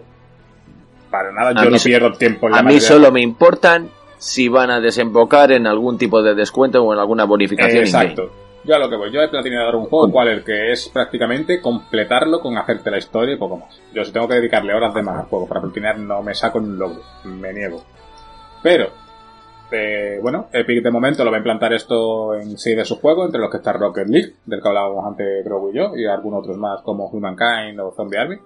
Eh, pero bueno, ya digo, yo estoy, pienso como vosotros y creo que como todos. Si va a ser como en Steam, por ejemplo, que te dan un cromo que luego lo puedes vender, o que en Xbox te dan un descuento por completar logros que luego tienes, pues vale. Si no, para mí que no lo saquen. Pero vamos, conociendo Epic no me extrañaría. Pero de todas formas, no solamente va a llegar a estos. Eh, recordad que ya hace casi un año que realmente Epic ya liberó los trofeos de desarrollador, que normalmente suelen coincidir con Steam, porque los desarrolla la propia compañía del juego. Y, estos son nuevos. O sea, que no que, que, es que hay gente que puede pensar como yo, cuando he leído la primera el primer titular así rápido, digo, pero ¿cómo que Epic saca los trofeos? Si ya tiene. No, Epic no tiene trofeos. Epic te notificaba los trofeos de la desarrolladora. Claro, claro. Todos estos juegos que ya tenían trofeos se incorporarán o de forma inmediata o a lo largo del tiempo a este nuevo sistema de trofeos de Epic y sumarán automáticamente todo toda la experiencia que haya acumulada no la perderemos. Pues si alguien dice, sí, ah, ahora que me he pasado yo todos los juegos de Epic, ahora me pone 10 trofeos, tranquilo colega, para ti han hecho esto. O sea, van a sincronizar un poco todos los trofeos y todo lo que hay para que tengas la experiencia que, realmente tienes. Porque si tienes un trofeo ahí diciendo que te has pasado el juego, es que te has pasado el juego. Quiero mi trofeo y quiero mi experiencia. Ahora, ¿para qué me sirve esta experiencia? Es lo que hay que ver. A ver, Habrá, a ver si hacen como Xbox, que tiene su programa de puntos y tal, o, o lo dejan en nada, como la mayoría de trofeos de Steam en realidad. Aunque Steam tiene el sistema de cromo, que es similar también, pero bueno. Al final habrá que ver cómo lo implementan. Si, sumas, si sumas esto a que hace poco también comentaron que estaban hablando de, de un nuevo sistema social para comunicar a la gente, digamos, los grupos de, de Epic y tal, como tienen el resto de, de launchers, y que estaban buscando alguna forma también de recompensar a los jugadores, pues a lo mejor si sumas uno y uno, y uno sí, a lo mejor y así cogen el tirón que necesitan para justificar también el desembolso que hacen con los regalos. Sí, porque creo, creo que es la excusa máxima que usan los jugadores de Steam. Es que en Steam tengo, ¿me entiendes? ¿No? Tengo los cromos, o tengo los trofeos, o tengo los que puedo llegar de una forma o de otra a cambiar por dinero. ¿Me de entiendes? aprovecho para recordar que ahora en Epic está gratis, creo que era el PC Building Simulator. El pero, el más importante, el primer Gorrecon está gratis en Ubisoft con el conmemorativo del aniversario. Así que, bueno, para los más amantes de la saga, es un buen juego al que echarle un tiempo. Vamos a la última noticia del bloque, la más gorda. No me quiero extender mucho porque creo que no hay que hacer sangre, pero yo sí quiero criticar la situación. Y es que se ha filtrado de Twitch desde el código fuente al salario que cobran los mayores stream streamers, perdón. Eh, gente como Srow eh, y muchos otros han visto publicado lo que ganan de esta plataforma. Eh, la gente dirá, oh, es que no tiene seguridad Twitch, es que a mí eso me la trae al pairo. Lo siento. había un dicho, no recuerdo que le decía uno de los ingenieros más antiguos de la historia y tal. Decía, para que un PC esté seguro, tiene que estar desconectado sin encender en una cámara rodeada de gas. Y aún así, no te digo que no se pueda hackear. Yo pienso, eso es muy difícil realmente protegerte ante la cantidad de gente brillante que hay por ahí de hackers y de burradas y cualquier fallo se paga en esto de la ciberseguridad. Pero, atacar a gente, ya no solo a la plataforma, porque tú puedes tener algo en contra de la plataforma porque te hayan mosqueado, ¿qué te ha hecho a ti, Shroud, para que tú le digas lo que él gana? ¿Quién eres tú para decir eso? A mí eso me parece un crimen imperdonable a ningún nivel y tendrían que estar muy perseguidos quien haya liberado toda esta información. Aparte, obviamente, de lo, del daño punitivo que ha podido ser citar el código fuente de Twitch. Esto es una, una puta locura. Donde se han visto, creo que también proyectos futuros y demás. He, he leído. Dentro de ese código fuente se ha, se ha intuido que también van a sacar nuevas cosas y demás. Entonces es como les están enseñando cosas que a lo mejor que, que, que estaban privadas por... Esto, es una, esto aquí... yo lo acusaría de ciberterrorismo. ¿eh? O sea, Escuchar una cosa, pero, pero aquí, aquí se está focalizando mucho en, en el dinero, porque el dinero es lo que llama. Pero aquí la, la, chicha, la chicha de verdad está en los futuros proyectos que se han filtrado. Claro. Y en las futuras decisiones y futuros movimientos que tenía planteados la compañía, ¿sabes? Como esta nueva tienda de Amazon, ¿me entendéis? En la que van a competir directamente con Steam, eh, con la posibilidad de incorporar botones directamente bajo el directo de Twitch con el compra este juego ya y comprarlos directamente en Amazon, ya sea digital o físico, eh, recortes que hay planteados para muchas cosas de, de Twitch o de Amazon. Eh, esa, esa es la chicha y no se está hablando de eso. Y a mí eso realmente me escama mucho más que, que, que Ibai haya, haya ganado 200 o 300 o 400 mil euros porque realmente pienso que se los ha ganado, porque ha estado ahí y ha dado el callo al chaval para ganárselos. Y, puedes y que- estar de acuerdo el- conmigo, claro. o sea, puedes estar de acuerdo conmigo o no, pero él se los ha ganado. Y si te da mucha rabia, es posible porque eh, que sea porque tú ganas menos. Y cuidado, también posiblemente te los merezcas igual que Ibai. Pero aquí lo que duele es que el que los gana es él y tú no. Y repito, puede ser que tú te los merezcas tanto como Ibai o más. Porque yo he estado en la obra. Yo sé lo que es estar en pleno agosto en un décimo piso colocando vigas a 38 grados. Sé lo que es. Y también sé lo que es estar detrás de una webcam 8 horas haciendo un directo. También sé lo que es. Y si me das a elegir entre las dos de las cosas, pues depende del día, me pillo una u otra. Me parece que con eso te lo digo todo. Así que a todos esos que se suele que suelen decir de él, es que lo que tendrías que hacer es irte a la obra, pues yo he estado en una obra. Yo he estado en una obra. He estado de encofrador, yo he sido encofrador. Año y medio de encofrador en una obra, pasando calor como un desgraciado, cobrando 1.200 euros. Sé lo que es. Y aún así te sigo diciendo que estos chavales se ganan su sueldo. Te guste a ti o no te guste a ti. Porque también te digo una cosa, seguro que tú, tú que criticas, ¿sabes? Eres de los que después piensa que a lo mejor un presentador de televisión sí se merece su sueldo. O Dime no. la diferencia. o no, o son de los que piensan que un futbolista porque cobra tantos millones. Bueno, en fin, la cuestión es que los precios no los ponemos nosotros. Y a mí lo que gane uno, lo que gane otro, me importa nada. Me importa lo que gane yo. Para mantener a mi familia y para mantener mi casa y llenar la Por eso te digo- todos los por eso- meses. por eso A te digo, lo que Alan- gane uno y lo que gane otro, que sí, y, al- y entrar en el debate de si es merecido o no es merecido, No, no, si es no. un trabajo o no es un trabajo, mira, eh, está Eso- demostrado que, que, que es muy duro de hacer. Yo, Es muy sí, por eso, por eso te digo que a mí lo que me escama realmente es los proyectos que hay filtrados detrás y de los que no se está hablando ni se va a hablar. No, Porque- no, ni se va a hablar. porque, escucha, Es- es- encima esos- te digo una cosa, te digo una cosa. Esos proyectos filtrados, vamos, de aquí sabemos un rato de filtraciones. En la industria de los videojuegos, vamos, cada poco hay una filtración. No, que no. Y, y bueno, que son proyectos que pueden salir o no. Mira lo que pasó con la filtración de Capcom. Ya. Perfectamente Sí, sí, no. puede decir, no, no, es que este proyecto que vosotros estáis hablando pero- pero no va a ver, la aquí- luz nunca. Era una prueba. que Pero, estábamos pero. Alan, a- Alan, aquí también hay que, hay que reconocer que, por ejemplo, a todo lo que se le está dando bombo, de momento, no es a esos proyectos que pueden Claro, o no claro. llegar, sino que es a datos eh, que, personales, que a datos supuestamente, personales. Mm. Sí y no. Cuidado, porque aquí está la trampa. Porque esto es información sensible, no personal. ¿O que no? Mi sueldo, mi sueldo es personal mío. Lo que yo he ganado en un año de una empresa es personal. Eso Es personal información mío. sensible y personal. Depende, depende del país. Bueno, no me Bueno, jodas. pero- Si te vale, se Eh, lo vamos a Ya, ya, ganar. ya, ya. No, no, no, no, no, no, vamos, a es que que aquí llamar se- Rachel aquí es que aquí se está olvidando una cosa. Es que vosotros estáis, ju- estáis juzgando esta filtración con las leyes de España. Pero es que esto está filtrado no. en Forchan. Y Forchan no es de España, ¿eh? Claro, pero yo no voy a, a leyes de España. ¿Me ni entiendes? de hecho, yo voy a lo Es igual, que es. pero repercute, repercute a nivel mundial.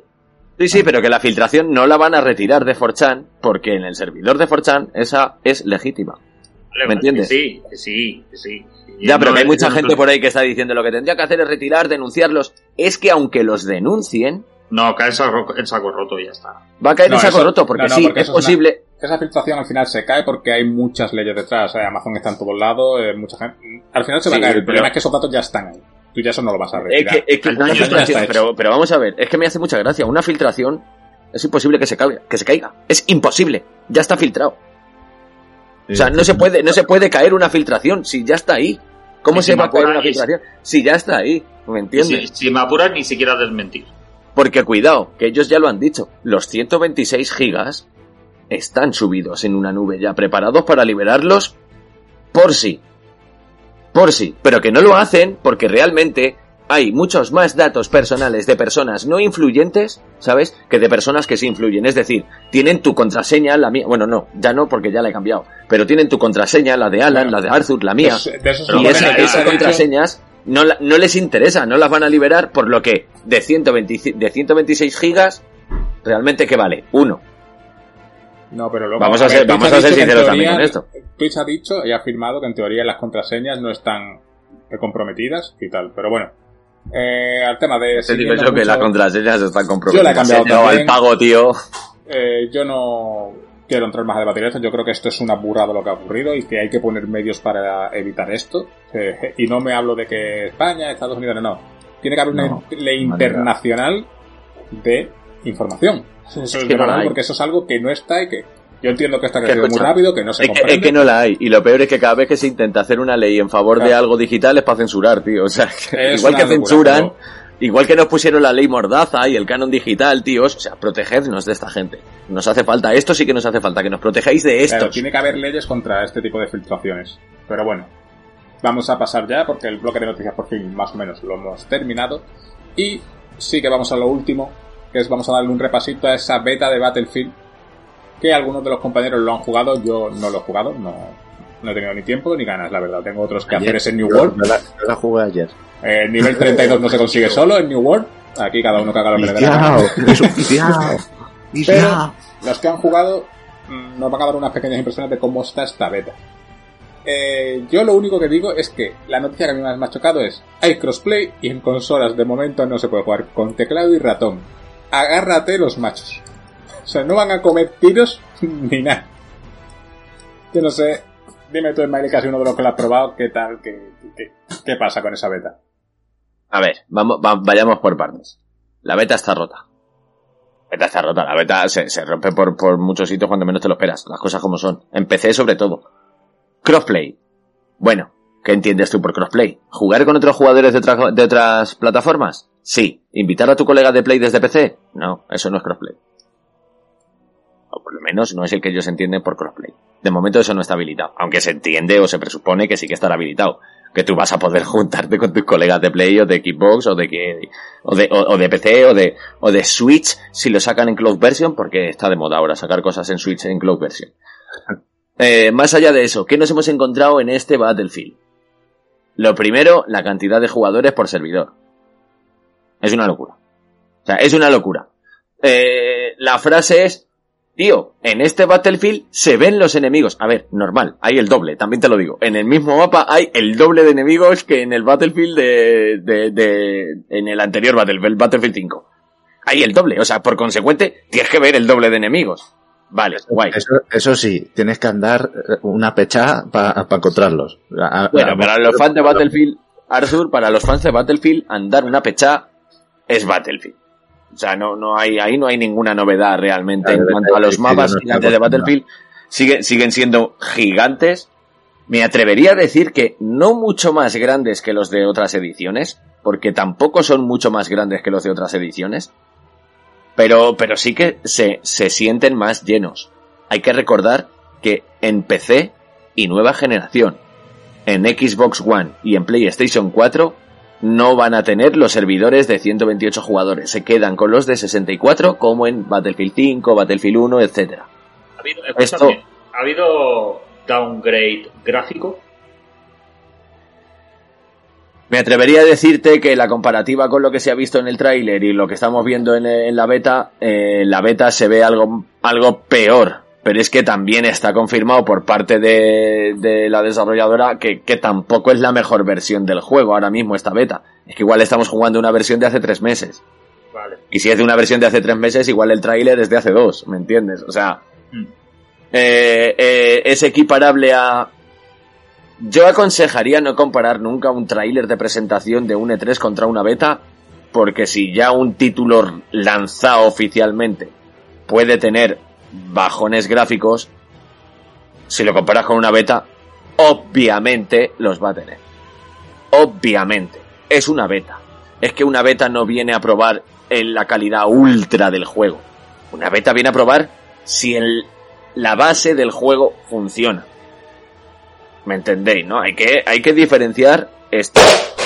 Ya veremos cuando el juego salga si ha habido downgrade o no lo ha habido que lo va lo dudo mucho, eh, Alan, lo dudo.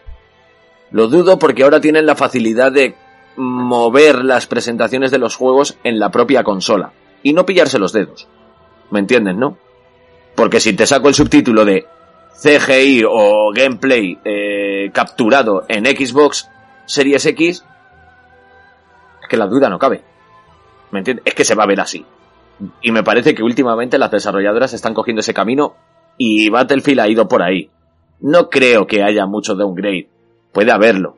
Que, que, encuentres popping en sitios determinados. Tiene mucha vegetación, tiene muchos árboles, mucho edificio, eh, mucho detalle. O es que de pronto me he acercado y a 10 metros me ha hecho una piedra. Vale, pero es que no estás hablando de los 16 millones de hojas que tiene el árbol, la hierba del suelo, la roca del fondo, los 14 enemigos, el helicóptero, la explosión de detrás y tu arma disparando. Todo eso no lo cuentas, tú te quedas con él, la piedrecita que ha hecho popping a 10 metros, que además la piedrecita ni te influye ni nada. No, no, pero, que, pero que te has dado cuenta. Es como la, beta, las frutas del Halo. Claro, la beta ahora mismo está rota en otros aspectos, en aspectos realmente mecánicos del juego. Tú vas corriendo, quieres girar a la derecha y la beta ha decidido que no, que tú durante un segundo y medio vas a seguir corriendo para adelante porque es lo que debe hacer tu soldado si quiere sobrevivir. Que tampoco, porque por culpa de correr ese segundo y medio hacia adelante te has estrellado contra una granada enemiga. Cuidado. Lagueo y cosas así. Es. Da la sensación, ¿sabes? Como cuando no tienes la RAM suficiente para mover un juego. Que de pronto pega el frisazo, pero realmente el, el juego ha seguido moviéndose y haces la recuperación, digamos, un segundo y medio, dos segundos más tarde, recuperas lo que te está dando la tarjeta gráfica. ¿Me entienden, no? Esa es la sensación. Y yo he preguntado, digo, a ver si va a ser mi orden. No. Ha pasado. Y ha pasado a mucha gente. Juego se bloquea. Deja de responder durante un segundo, un segundo y medio y después vuelve y vuelve con todo, cuidado. Y 60 frames estables, el juego medios altos. O sea, bien, que luego el juego no, no, no va mal. De hecho, Arthur, estuvimos mirando, estuvimos, yo estuve peleando. Yo, lo jugué, yo lo jugué ayer en, en altos y, y, no a, y, no a, y no a 60, o sea, no lo capé a 60, lo capé un poco más, más arriba y, y vamos, me iba bien. Realmente, realmente... 80, 80 estables, más o menos. Claro, creo que no es problema ni, ni siquiera de optimización en ese, en ese aspecto. Supongo que será más problema de, de, algún tipo de comando o algún tipo de, de ¿me entienden? ¿no? De subproceso del juego que hace que ah, en algún determinado momento o en algún determinado salto ese y se, ah, se cuelgue, pegue ese, ese saltito. Más allá de eso, es un Battlefield. No, no, no, no pierde. Yo. yo creo que por lo que he escuchado no es tan Battlefield en realidad, el problema es que se han ido a un, a un algo más parecido a un Call of Duty. Eh, deslizarte corriendo, acción más frenética. mm, tengo varios compañeros, mm, ya lo he mencionado, ¿no? Eh, que desmienten que, se ha perdido la esencia de Battlefield, en realidad. Que es mucho más... mm, Me, cercano, me ¿no? repito, mira, vamos eh, si en una habitación de 2x2 meto a cuatro tíos para que se den hostias, hay X hostias. Si en la misma habitación de 2x2 meto a ocho tíos para que se den hostias, el juego no ha cambiado. El juego es el mismo. Lo que cambia es tu percepción. El juego no ha cambiado. El juego es el mismo. Bueno, Pero pero, entonces, ya mira, mecánicas como rapelar, escalar, eh, deslizarte por el suelo, eso no ha estado nunca en Battlefield. Eso es algo nuevo que le da mucha más acción y lo convierte casi en, vamos a decir, un Apex o, vamos, me está recordando en muchos aspectos a Titanfall. Le faltan Y- los mechas. Y, y cuando, y cuando Call of Duty hizo eso con Infinite, Infinite Warfare, es que no sé cuál es el problema. Es que pase lo que pase y cambien lo que cambien, siempre va a aparecer alguien que te diga, es que ha perdido la esencia. Defíneme tu esencia de, Battlefield. Porque la esencia de Battlefield son grandes escenarios, enfrentamientos masivos. Eso es Battlefield. Eso es lo que diferencia Battlefield de Call of Duty. No las armas, no el rappel, no deslizarte. Yo no sé cuál es la diferencia que busca la gente de Battlefield a Call of Duty. ¿Me entiendes, no? Porque la diferencia de Battlefield a Call of Duty es grandes mapas, esos enfrentamientos de, de 32 contra 32, 64 contra 64, ahora que no te ofrece Call of Duty, ¿me entiendes? Esa, ese, ese, eh, ese tinte a, a eh, siempre a guerra vieja, que ahí sí que ha cambiado bastante. Que tú piensas Battlefield y automáticamente piensas eso, eh, Segundas Guerras Mundiales y tal, aunque el mejor fue el moderno, fue Battlefield 4. Y este, y este se parece a Battlefield 4, no se parece a Call of Duty, se parece a Battlefield 4. Claro, pero es que no se siente igual, claro, pero es que los juegos ahora no se hacen igual que cuando se hacía Battlefield 4. O sea, Mira, que yo- yo esto es un Call of Duty, se basan en que, claro, antes corrías 400 metros y veías a un tío, y ahora corres 200 y ya ves a un tío. Es que es mucho más frenético. No, es que hay el doble de jugadores. ¿Qué esperabas? Es que si eso no pasa, algo falla. Porque Yo- te he metido el doble de jugadores para que haya el doble de acción. Yo hay una, una última pregunta que os quería hacer a los dos que lo habéis probado. Vale que a falta de pulir el título, que ha sido una beta, eh, estrés de servidores, todo lo que vosotros queráis. Vale, de acuerdo. Pero lo que hay ahí, lo que hay debajo de todos esos errores, se corresponde con la cinemática, se corresponde con los gameplays que nos han mostrado hasta ahora. Es decir, eh, voy a tener esa sensación de verdad de dureza de la guerra. Frenetismo, no en cuanto a rapidez de, de- de juego y lo que hemos estado hablando hasta ahora, sino a frenetismo en eso de que pasan muchas cosas al mismo tiempo, Sí, eh, eso sí, se- sí. dependan de ti o no. Sí, es como, eh, em, o sea, es como si estás rodea, eh, están pasando cosas por todos lados. O sea, obviamente, al ser, mm, al tener más jugadores, al haber más acción y demás, tienes que estar pendiente de todos lados, porque te pueden venir, pues, además, eh, me pasó a mí, eh, además, Mike lo puede, lo puede corroborar, que esta- es- a lo mejor estabas atento a una zona de, a una zona en plan de, bueno, ay, que me he encontrado a alguien por aquí y de repente te vienen eh, tres o cuatro por detrás y, y te matan.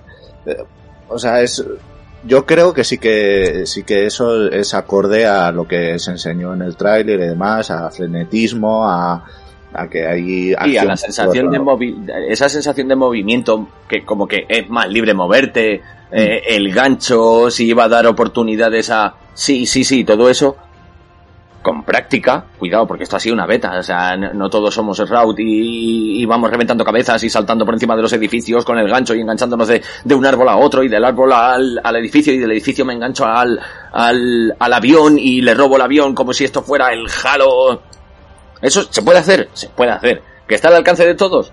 Lo dudo, lo dudo mucho. Yo, yo no me veo, ¿sabes?, eh, haciendo el Spider-Man con el gancho de Battlefield. Yo tampoco. Pero que se puede dar el caso de que eso que hayas visto se pueda llegar a realizar con más o menos soltura. Sí, sí, sí que te da esa sensación, ¿me entiendes? Y, pero, pero, pero sin llegar a perderlo. De, yo, Arthur, hemos jugado varios Battlefield. Yo ayer estaba jugando Battlefield y las sensaciones de lo que tienes que estar pendiente y de cómo te tienes que ir moviendo por el mapa son más o menos las mismas.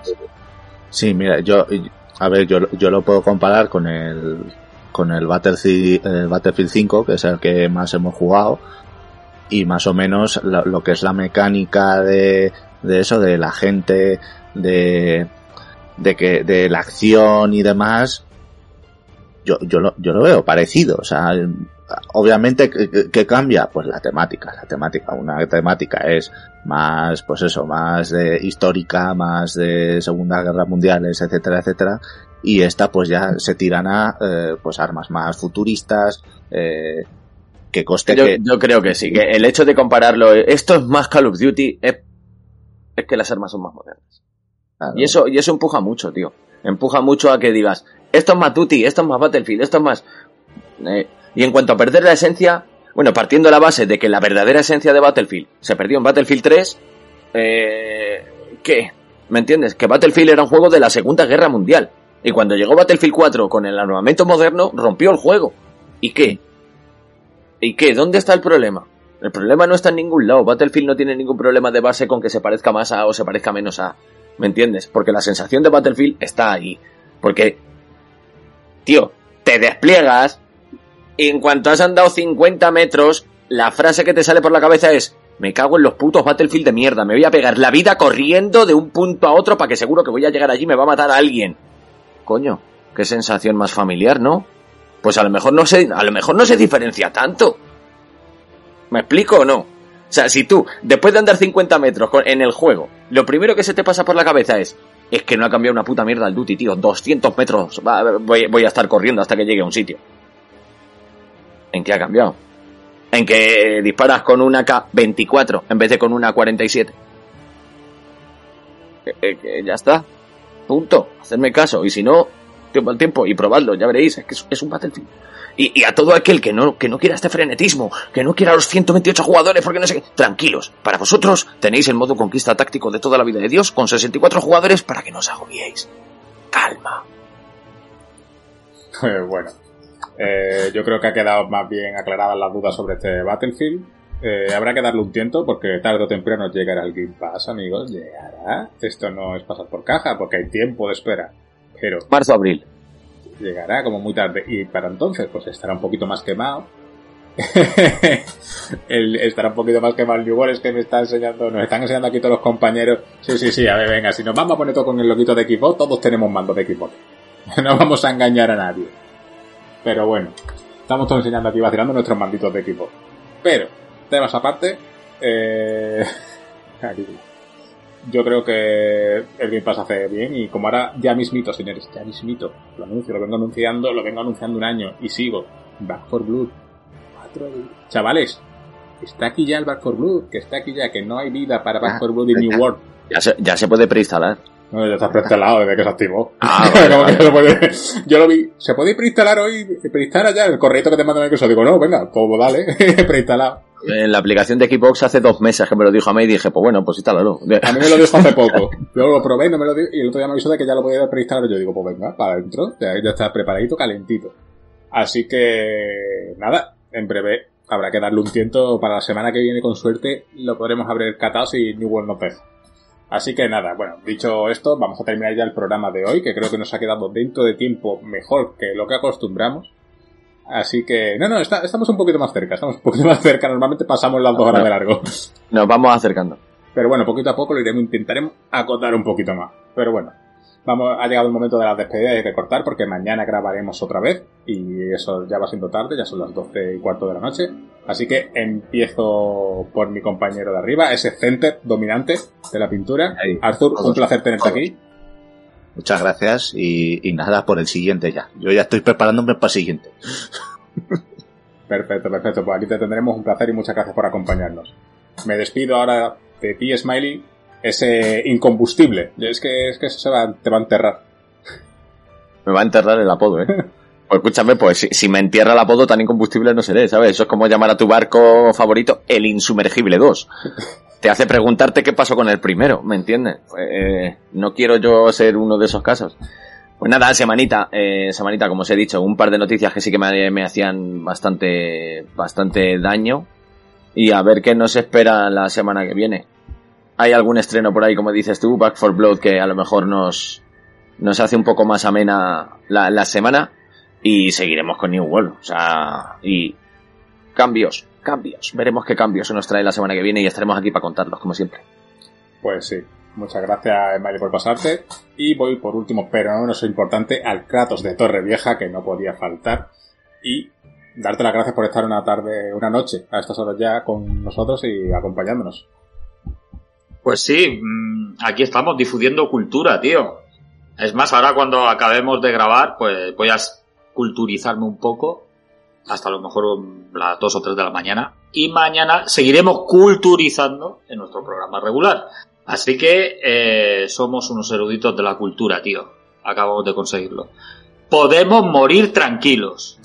A ver, a ver cómo llegamos. Yo sí quiero comentar antes de despedirnos del todo, eh, algo que nos dijimos la semana pasada y que, que escueta se ha quedado este año el Tokyo Game Show. ¿eh? Si no es por el tráiler del Virtua Fighter, como si hubiera llovido. Oh. Ya os lo dije. Es que, es que realmente como prácticamente todo lo que se vio pasó sin pena ni gloria, ha sido un evento que ha pasado sin pena ni Yo gloria. creo que lo O sea, más es que realmente sonó- ha sido... Lo más que sonó fue lo de que se hizo en VR por primera vez un evento así de esta... Y creo que tuvo sus altibajos. Eh, no, y, y tuvo y tuvo fallos técnicos y movidas, con, sobre todo con el tema de sonidos y demás, se ve que tuvo algún problema gordo, pero no Bueno, sé, sin pena, pena yo- ni gloria. Yo me hubiese esperado algún anuncio de Capcom o alguna cosa así gorda, pero ya, ya Eh, vendrá. Resident Evil 4 VR, si sé, si sé que estáis deseando que os enseñen No, más de Resident Evil 4. VR de menos. Yo quiero ya el siguiente que va a ser de, de Revelation, pero bueno. No me enrollo más que si no seguimos enganchando.